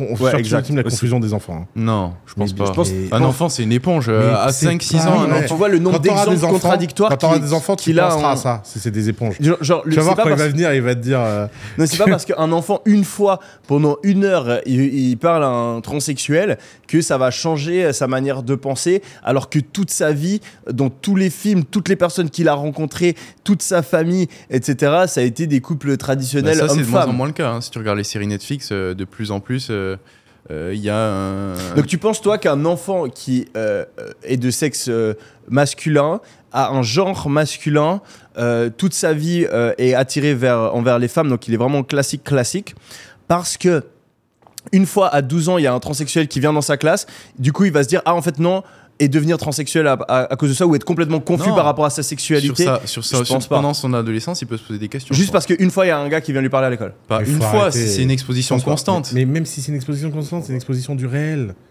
Ouais. Qu'est-ce que tu crois? Moi, Il- je pense que Il le, verra- il le voit de toute façon dans, la, dans les médias. je pense qu'on est arrivé à un, un- un tel niveau de. de- de- c'est c'est ma théorie. hein. Je pense qu'on est arrivé à un tel niveau de confort euh, que, que les gens se posent des questions qu'ils ne devraient pas se poser. Et ça crée, ça crée de la confusion. Quand bien même, quand je parle pas- des trans. Je quand parle pas bien, des trans. quand bien je même, quand bien même ce serait vrai, quand bien même ce serait vrai, c'est pas une super bonne nouvelle. Bah non. Pourquoi Parce que tu te crées, tu crées- au lieu de résoudre des problèmes qui valent la peine d'être Mais résolus. quel- ah, Tu viens de dire qu'on avait plus de problème, qu'on était dans super confort. Je Non, comprends pas. Je comprends pas. T'es en train de dire, on est tellement bien, on a tellement plus de problèmes qu'on se pose des questions qu'on devrait pas se poser. Bah, Non, mais il y a des pourrait gens ne- qui choisissent des ne combats, pas euh, s'inventer qui de va- problème. qui va- bah, ça, c'est impossible. Alors ça, la- le point numéro un de l'humain, c'est que quand il n'a pas de problème, il les invente. Bah oui, D'ailleurs, il y a qu'à lire La recherche du temps perdu de Proust. Ils sont tous blindax, ils sont tous heureux et ils ont tous des problèmes de malade. Donc c'est quand même un livre qui fait 1000 pages, qui ne raconte que les problèmes des gens qui ne devraient avoir aucun problème. Donc si eux, ils ont des problèmes, c'est que tout le monde a des problèmes. Alors effectivement, c'est pas 30x, le taux de meurtre, j'étais un peu fort, c'est 16x. Bon, voilà. Mais Donc on vit dans une société. C'est quoi la stat euh, bah, c'est très simple. Tu prends le taux de meurtre dans la population, tu prends le taux de meurtre des, des trans, tu prends le nombre de trans. Ça prend en compte les suicides ou pas Euh, oui, ça prend en compte le suicide. L'article est bien fait, je, je l'enverrai. Ouais, Oui, mais, suicides, mais donc du euh, coup, ça biaise le fait Non, que. non, il y a Ah, pas donc les ça suicides. prend pas ça en compte les oui, suicides. Ok. ça prend en compte les suicides dans le sens où ça les exclut du Ok, chiffre. d'accord. Et, euh, et donc, c'est un- une réalité qu'aujourd'hui, la, la transphobie, ça reste. En fait, c'est pas ça le débat. Bah, Moi, je suis d'accord avec toi euh, qu'il y a un problème sur, d'agresser les trans, etc. Et je suis pas du tout en train de. Bah, je si suis tu pas veux pour ça. la tolérance aux Moi- enfants, il faut bien commencer par leur dire que c'est pas grave s'il y a des gens qui ont envie d'être une madame. Non, mais, Monsieur. mais je sais, mais il y a aucun problème avec ça. Bah, si des hommes ont envie d'être des femmes, c'est pas ça le problème. C'est quoi le problème? Le problème, c'est qu'on est en train de créer des catégories qui n'existent pas. Pourquoi est-ce que tu veux créer un nouveau pronom? Et pourquoi pas? Il y a bien des gens qui se reconnaissent dedans. À Je vois pas le mal que ça fait en fait. Moi, je à, suis un peu de partir, son côté. à partir du moment où ils se reconnaissent dedans, c'est Et quoi parce qu'on part sur du n'importe quoi. Mais arrête avec ton n'importe quoi Ta vie entière, c'est du n'importe quoi. Bah non. Comment ça, non? Tu vis. Comment ça? Ok, on va, on va prendre un, un truc très simple. Tu prends un homme des années 30 et tu le mets dans ta life. Ouais. D'accord? Il me semble que tes ongles sont manicurés. Non. Non, non. je t'assure que non. Ils sont juste coupés et euh, coupons. Ouais, enfin. Il me semble que tu fais plein de... Tu tu t'épiles pas? Non. Là, tu te prends des stuff. hein. Ok, ok. Euh, qu'est- Qu'est-ce qui pourrait trouver qu'un homme des années 30 euh, le choque Euh, T'as- t'as il met couché- des, des, T'as couché des- avec ta meuf sans être marié? Ouais, il met Ouais. des, euh, des pantalons slim. Tu mets des pantalons... Ah Pas slim. Et Attends, et tes pantalons slim là Eh oh, pas slim. Eh, eh Petit cul là. Ah oh. Là, C'est là, ce là. truc de tapette ça, non Non, c'est pas du slim. Là, Tu vois où je veux en venir euh, regardez. c'est pas du slim. Non, mais je, je vois ce que tu veux dire. C'est que tu vois bien Euh, que les normes dans le temps, elles évoluent oui, oui. et qu'à chaque fois, il y a des gens qui sont là à nous dire que c'est grave. Moi, je pense qu'il y a le rapport de soi à soi, le rapport de soi à autrui. Tant que Mm. tu fais pas chier autrui, Exact. et bah tu Et fais c'est ce là, que tu veux avec soi. et C'est là où ça peut poser problème parce que des fois, ce genre de mouvement va aussi trop loin et Oui, euh, tend à limiter ta liberté pour faire accepter euh, leur réalité. Et typiquement, euh, au Canada, euh, c'est devenu un crime de pas appeler quelqu'un par son pronom qu'il a choisi. Ouais, Tu vois, là, on est dans l'abus. Ouais, bah, bien sûr. Non, mais ça, Euh, voilà. Bah, la limite, elle est Mais où c'est alors quand même pas. Bah, elle est simple. Bah, la limite, euh, quand tu non, des lois- la limite. Mais bien sûr qu'elle est simple. C'est Tu utilises le pronom que tu veux. Tu peux dire le pronom que tu veux et tu mets pas en tôle un mec qui veut pas utiliser ton prénom. C'est quand même super simple. Fais pas genre, elle est où la limite? Bah non, mais on peut partir dans n'importe quoi. Mais non, on peut pas partir dans n'importe quoi. Non, mais c'est vraiment le, le- rapport de soi à soi, il est libre. Le rapport de soi à autrui est réglementé pour respecter la loi universelle. La seule loi naturelle qui compte ne fait jamais à autrui ce que ça tu ne voudrais pas qu'on fasse à toi-même. Selon Ouais, ton raisonnement, un homme pourrait ne pas reconnaître un transsexuel en tant que tel. Par contre, un transsexuel peut se reconnaître en tant que femme. Bien sûr. Et il n'y a, pas de- y a pas de problème à ça. Bah non. Si t'as pas envie de reconnaître transsexuel, on va pas te forcer à les reconnaître. hein. Juste, tu vas pas les insulter, Voilà. tu vas pas leur taper dessus, tu vas, tu vas pas les humilier, tu vas pas les mettre dans des situations euh, de violence inadaptées et inacceptables. Oui, je suis d'accord. Et il y a pas de En fait, ça me saule parce que j'ai l'impression d'être le mec fermé d'esprit alors que. je Tu es trouve- fermé d'esprit. Non, vraiment pas. Je suis pas fermé d'esprit, mais je trouve Tu vraiment. regardes trop Andrew Tate, voilà Non, après, après, Non, non. Si, on, si on va dans l'autre sens, le- là où moi, c'est légitime d'aller critiquer ce mouvement, c'est quand euh, il est en déni de réalité, et c'est ce que j'ai dit au début, il y a aujourd'hui beaucoup de transsexuels qui euh, n'arrivent pas à comprendre que le sexe c'est biologique et que euh, t'es un- tu nais homme ou tu nais femme, ou dans une infime minorité de cas, tu nais euh, un Mais peu c'est les vrai deux. ça qu'il y a des gens qui... Je suis un peu... Bah enfin, oui, c'est chromosome, XY et Non mais... Ah, des gens qui. ah, non, ah oui, ah oui. Bah, bah, regarde, par exemple, euh, aujourd'hui, tu as des euh, athlètes trans euh, qui vont euh, euh, faire la compétition euh, dans le sexe qu'ils ont transitionné. Donc, tu as des gens qui naissent Ouais, on hommes en parle de et qui vont, et qui vont euh, qui faire du sport. accepte ça Bah, bah, justement, c'est à cause de ce genre de mouvement que, euh, qui vont trop loin qu'on arrive à des absurdités totales euh, Ouais. de ce genre. Ouais. Non, ça Et- c'est un et vrai sujet. genre, euh, t'as euh, Non, mais ça, t'as c'est un des, vrai t'as sujet, des meufs euh. qui se font péter la gueule en MMA par euh, un gars qui s'est fait couper la bite et a pris des hormones pour ressembler un peu plus à une En meuf. tout cas, tu il est skin in the game. hein. Ah là, ouais. Quand même, euh, Il y a au des de mecs l'effort, pour lui. gagner, ils se coupent la bite. Et ça, ça mérite notre respect. Ah, ouais. Parce que j'en connais pas beaucoup de mecs qui se couperaient la bite, moi. hein. Ah, non. On dit c'est des tapettes, mais euh, va te la faire couper la bite. hein. Tu Tiens, sais qu'en euh, vrai, euh, tu la t'es machette. vraiment déter, tu veux faire de l'argent, tu fais ça au tennis, mais tu te mets tellement bien. Ouais. Ouais, bah Il y a ouais. une grosse diff. Bah, Ouais. le- en fait, le tennis, ils, ont. Bon, ça, de nouveau, diff, là, là c'est un peu nimp, de nouveau. Euh, et c'est de nouveau ce genre de mouvement qui va trop loin. Euh, les femmes sont payées autant que les hommes au tennis. Euh, c'est un des seuls sports où c'est le cas. Et euh, ben, tu vois, euh, du coup, tout l'argent qui est généré par le. Parce que je pense que tu as genre 90% de l'argent qui est généré. Allez, peut-être un peu moins le tennis, il y a quand même pas mal de, personnes qui regardent les filles. Allez, 70% de l'argent qui est généré dans le tennis, peu importe le sexe, c'est les hommes. Mais après, c'est di- c'est divisé en 50-50. Et donc, euh, bah, les femmes gagnent, tennis women gagnent extrêmement bien leur vie. Et tu as même de nombreux joueurs de tennis qui ont forcé leurs filles à jouer au tennis parce qu'ils pensaient que financièrement c'était une bonne stratégie et ça a même marché sur, euh, sur quelques sportives. Et euh, bah, du coup, je me dis que si c'est accepté au tennis, t'es un homme, t'es genre euh, top 1000 mondial, tu te transformes en femme et tu vas gagner quoi. Ouais. Et tu te mets bien parce que tu gagnes des millions et des millions. hein. C'est des millions euh, quand tu gagnes un tournoi au tennis. C'est. Ouais, moi, je, je, je pourrais pas le faire personnellement, mais. Putain, voilà, co- c'est- co- collector ce message que je viens de recevoir. Il y a un mec un jour qui m'écrit qui me dit euh, frérot offre-moi un billet d'avion pour Dubaï et je viens de voir je te ferai passer un bon moment. Je lui ai répondu non c'est gentil merci je passe des bons moments tout seul. Va bosser tu te paieras ton billet tout seul. Tu m'as pris pour le Père Noël ou quoi? Et il m'a dit euh, bah ouais euh, je, je sais pas quoi. Et je lui ai dit écoute je suis plus le père fouettard qu'autre chose. Puis il a pas répondu. Et là il vient de m'écrire il me dit tu avais raison, le Père Noël n'existe pas, je me suis pris en main, je commence à gagner ma vie. Je viendrai bientôt à Dubaï par mes propres moyens, merci pour tout. Énorme. Bien. Ça fait plaisir ça. Bravo. Ouais. Félicitations. tu réponds au message maintenant. Bah depuis Taylor, ouais. Depuis là. Mon IA qui s'appelle Taylor. Ah ouais, putain. C'est quoi ça? Euh, je raconterai dans un prochain épisode, je sors bientôt la vidéo. Ok, ça marche. Ça va être une vidéo très drôle. Petit teasing. Next débat. Euh, Sinon, je peux faire question euh, spectateur? Vas-y. Vas-y. Attends, moi je voulais juste ton avis sur les armes. Ouais. On en a avis parlé. Euh, Bah, De toute façon, on- le pays au monde où il y a moins de je crimes et il y a plus d'armes, euh, c'est la Suisse et il n'y a pas de problème. hein. Le problème, c'est les gens, c'est pas les armes. Putain, Ah énorme ouais, ce qui vient de se passer. Je m'y attendais pas, mais du Énorme. coup, la Suisse, c'est un mauvais exemple. Le, je- Pourquoi on, c'est a, on- exemple on a fait, entraînés, ils sont ils pas chargés. on a fait le débat. alors On a fait le débat. Parce qu'ils sont intelligents, qui sont pas chargés. On a fait le débat. Ouais. Euh, Je m'attendais pas à ce que Il y, y a deux épisodes avec Antoine. Antoine qui est pour, euh, enfin qui est contre l'interdiction du port d'armes. Moi qui est pour l'interdiction du port d'armes. Et euh, justement, j'ai fait l'argumentation que bah, tu- y a une corrélation très claire entre le nombre d'armes par habitant et le nombre de meurtres par arme à feu par habitant dans les pays du monde. Et que à chaque fois que je donnais cet argument, tout le monde venait vers moi me disant Ouais, regarde la Suisse. Et en tant que Suisse, ça me fait bien marrer que ce soit un contre-argument parce qu'il est totalement fallacieux. Ah Étant donné que en Suisse, il y a beaucoup de personnes qui ont des fusils d'assaut, mais tu as une interdiction formelle et c'est illégal d'avoir des munitions pour ton fusil d'assaut.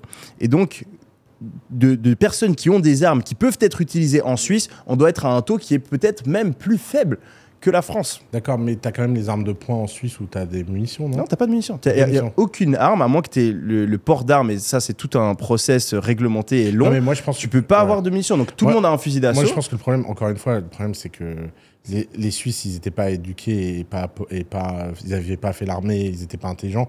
Ils feraient n'importe quoi avec leurs armes, malgré l'interdiction, non? Bah, en, en soi, tu as une interdiction qui est tout aussi forte euh, D'accord. que- que- qu'en Alors, France. pourquoi ils ont Mais- des armes? Bah ça c'est un- c'est une tradition en fait où euh, t'as l'arme.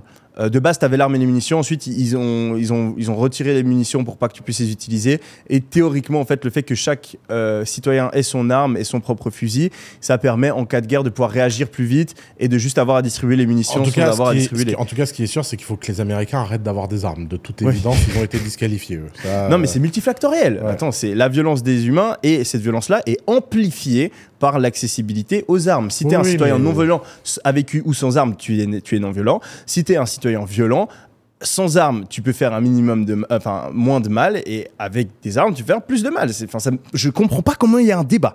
Genre, je, je- Mais non, mais ça, me, ça me choque. Je pense que le débat. euh, C'est évident. Le débat là-dessus, c'est plutôt euh, quel est le rôle de l'État et quel n'est pas le rôle de l'État. C'est est-ce que l'État doit réguler euh, quelque Non, chose non, il y a beaucoup de personnes qui pensent que le fait qu'il y ait plus d'armes Ouais. n'augmente pas, tu vois, n'augmente pas le, le nombre de meurtres. Genre, je, je, je comprends Il y a un livre hyper intéressant qui s'appelle More Guns, Less Crime. Mais c'est Et- et- et il explique- faux. Non, mais Genre, il explique vraiment très très bien dedans Mais comment C'est pas un débat. Oui, il explique vraiment très très bien livre, dedans Il est que, euh, que euh, les armes peuvent être euh, un outil dissuasif. Mais Et comment Je te jure, faut C'est vraiment que tu le ce livre. Le sujet. Non, mais de toute façon. Non, euh, mais l'argument, c'est que si tout le monde a des armes, les gens euh, réfléchiront à deux fois avant d'avoir un Ouais, comportement violent parce que tu as peur des conséquences vu que tu peux te faire tirer dessus. Ouais, d'accord. Le peux port- répondre, s'il te Le plaît. port d'armes, il est autorisé au Canada, il est autorisé en Nouvelle-Zélande, euh, en République tchèque, dans plein de pays différents, dans lesquels les taux de crime sont extrêmement, extrêmement bas. Parce que c'est multifactoriel. Non, mais c'est pas déconnant de dire que avoir plus d'armes, ça peut potentiellement. euh, Mais oui, c'est ça- déconnant. non, mais attends, C'est- attends, c'est- attends, T'étais littéralement attends, en train de dire attends, euh, attends. plus il y a de couteaux, moins il y aura de crimes avec des couteaux. Genre, c'est c'est- ça ne fait aucun sens. Ça fait Mais sens. au-delà de ça, au-delà de ça, tu vois Ouais. bien que le problème c'est qui a les armes. Non, apparemment pas. De quoi? Non mais tu vois bien que plus il y a d'armes Oui. et si tu as une population euh, neutre dessus, plus il Hmm. y a de crimes. Que la seule façon Bah- d'avoir plus d'armes et moins de crimes, Moi, ma théorie, c'est c'est que d'avoir dans une un premier population temps, extrêmement éduquée. dans un premier temps, dans un premier temps, il y aura sûrement plus de crimes. Euh, et, et, et- Jusqu'à ce qu'on, c'est voilà, jusqu'à qu'on bute les idiots. Voilà.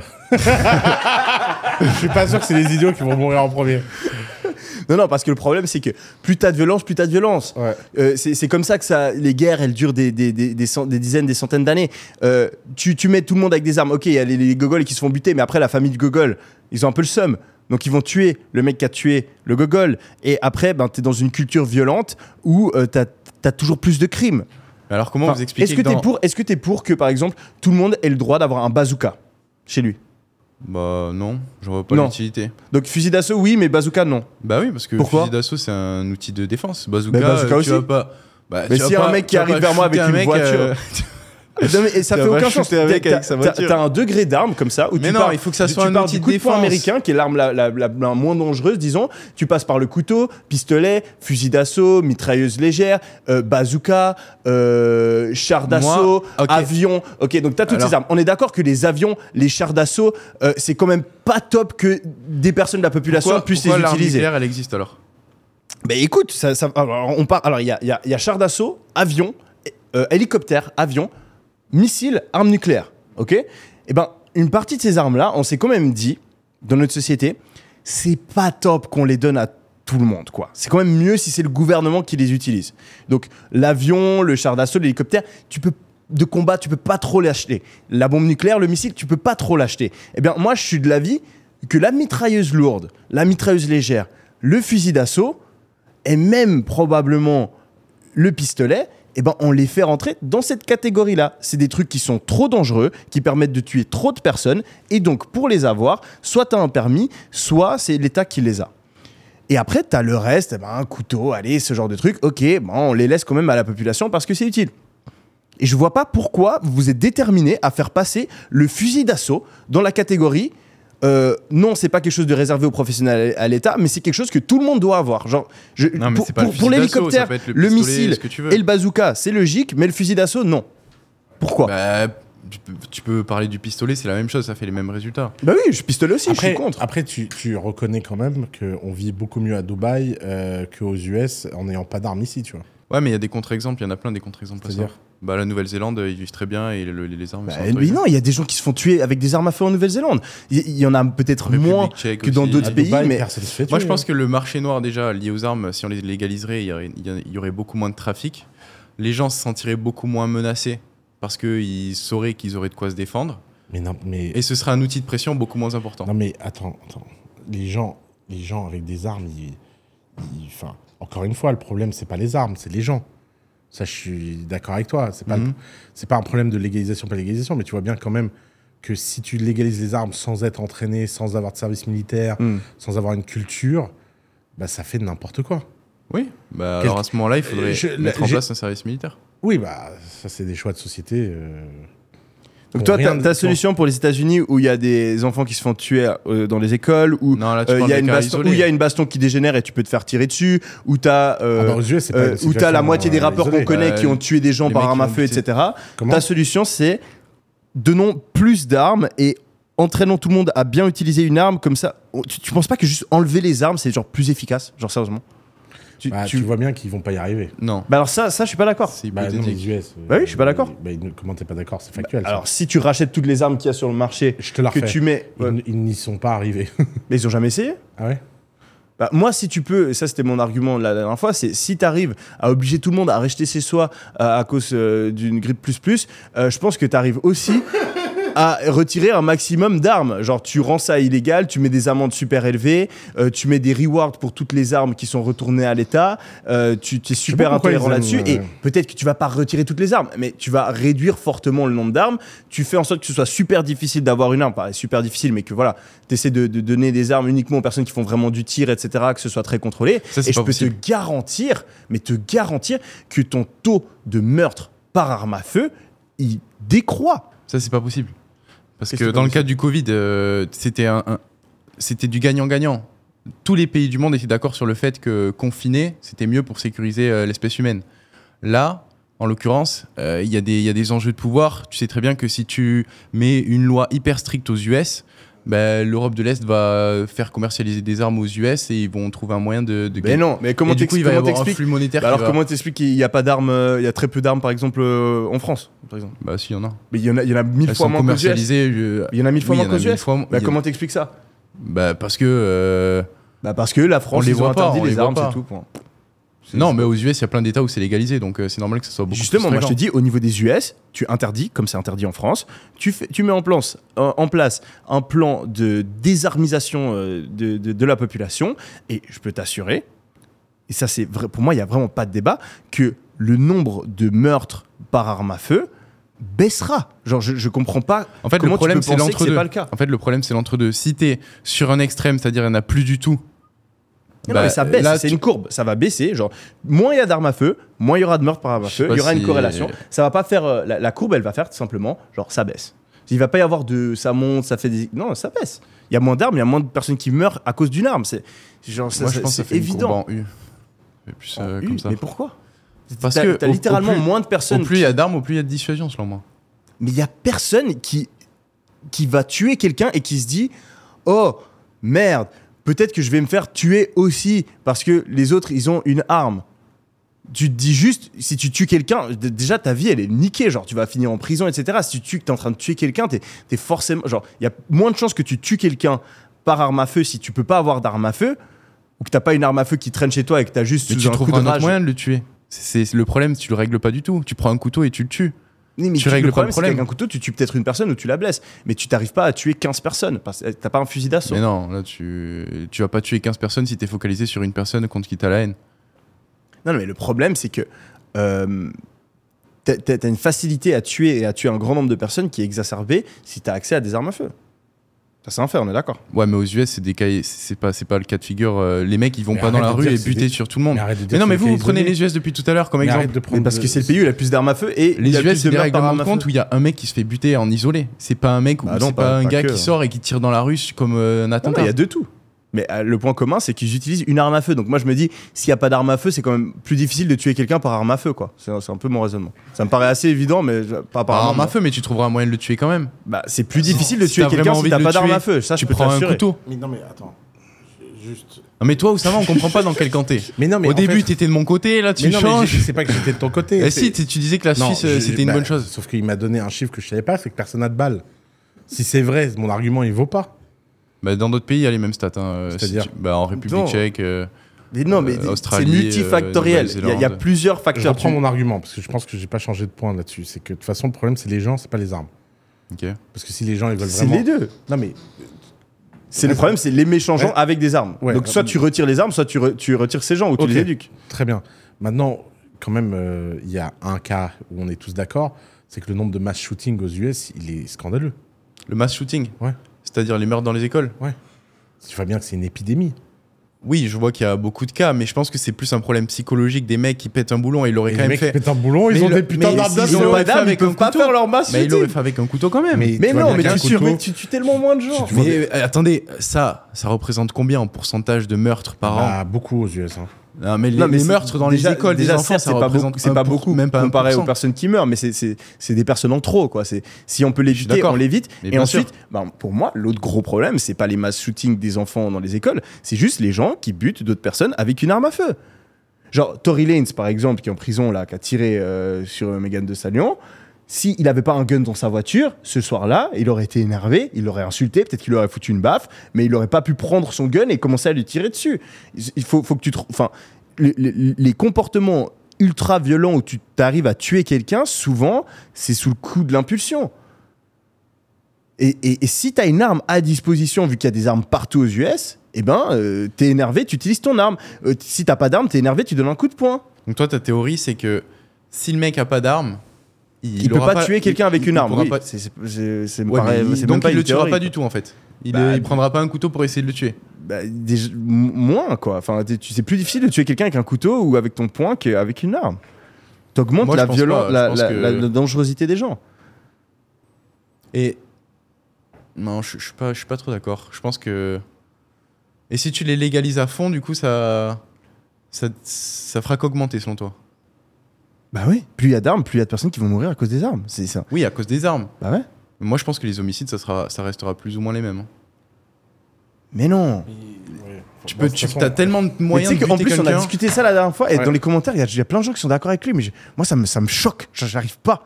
Je...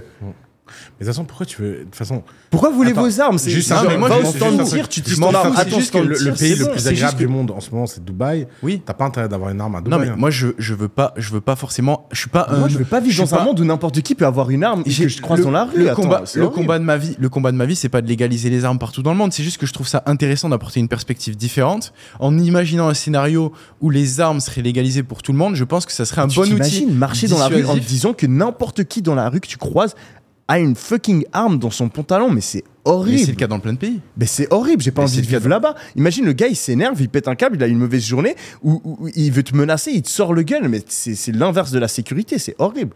Mais c'est le cas dans plein de pays déjà. Bah c'est horrible. Pays. Je t'ai déjà dit. euh, Ouais, c'est que des pays où personne ne va, non? Et ils ont Bah pas, ils ont les armes sur eux. euh.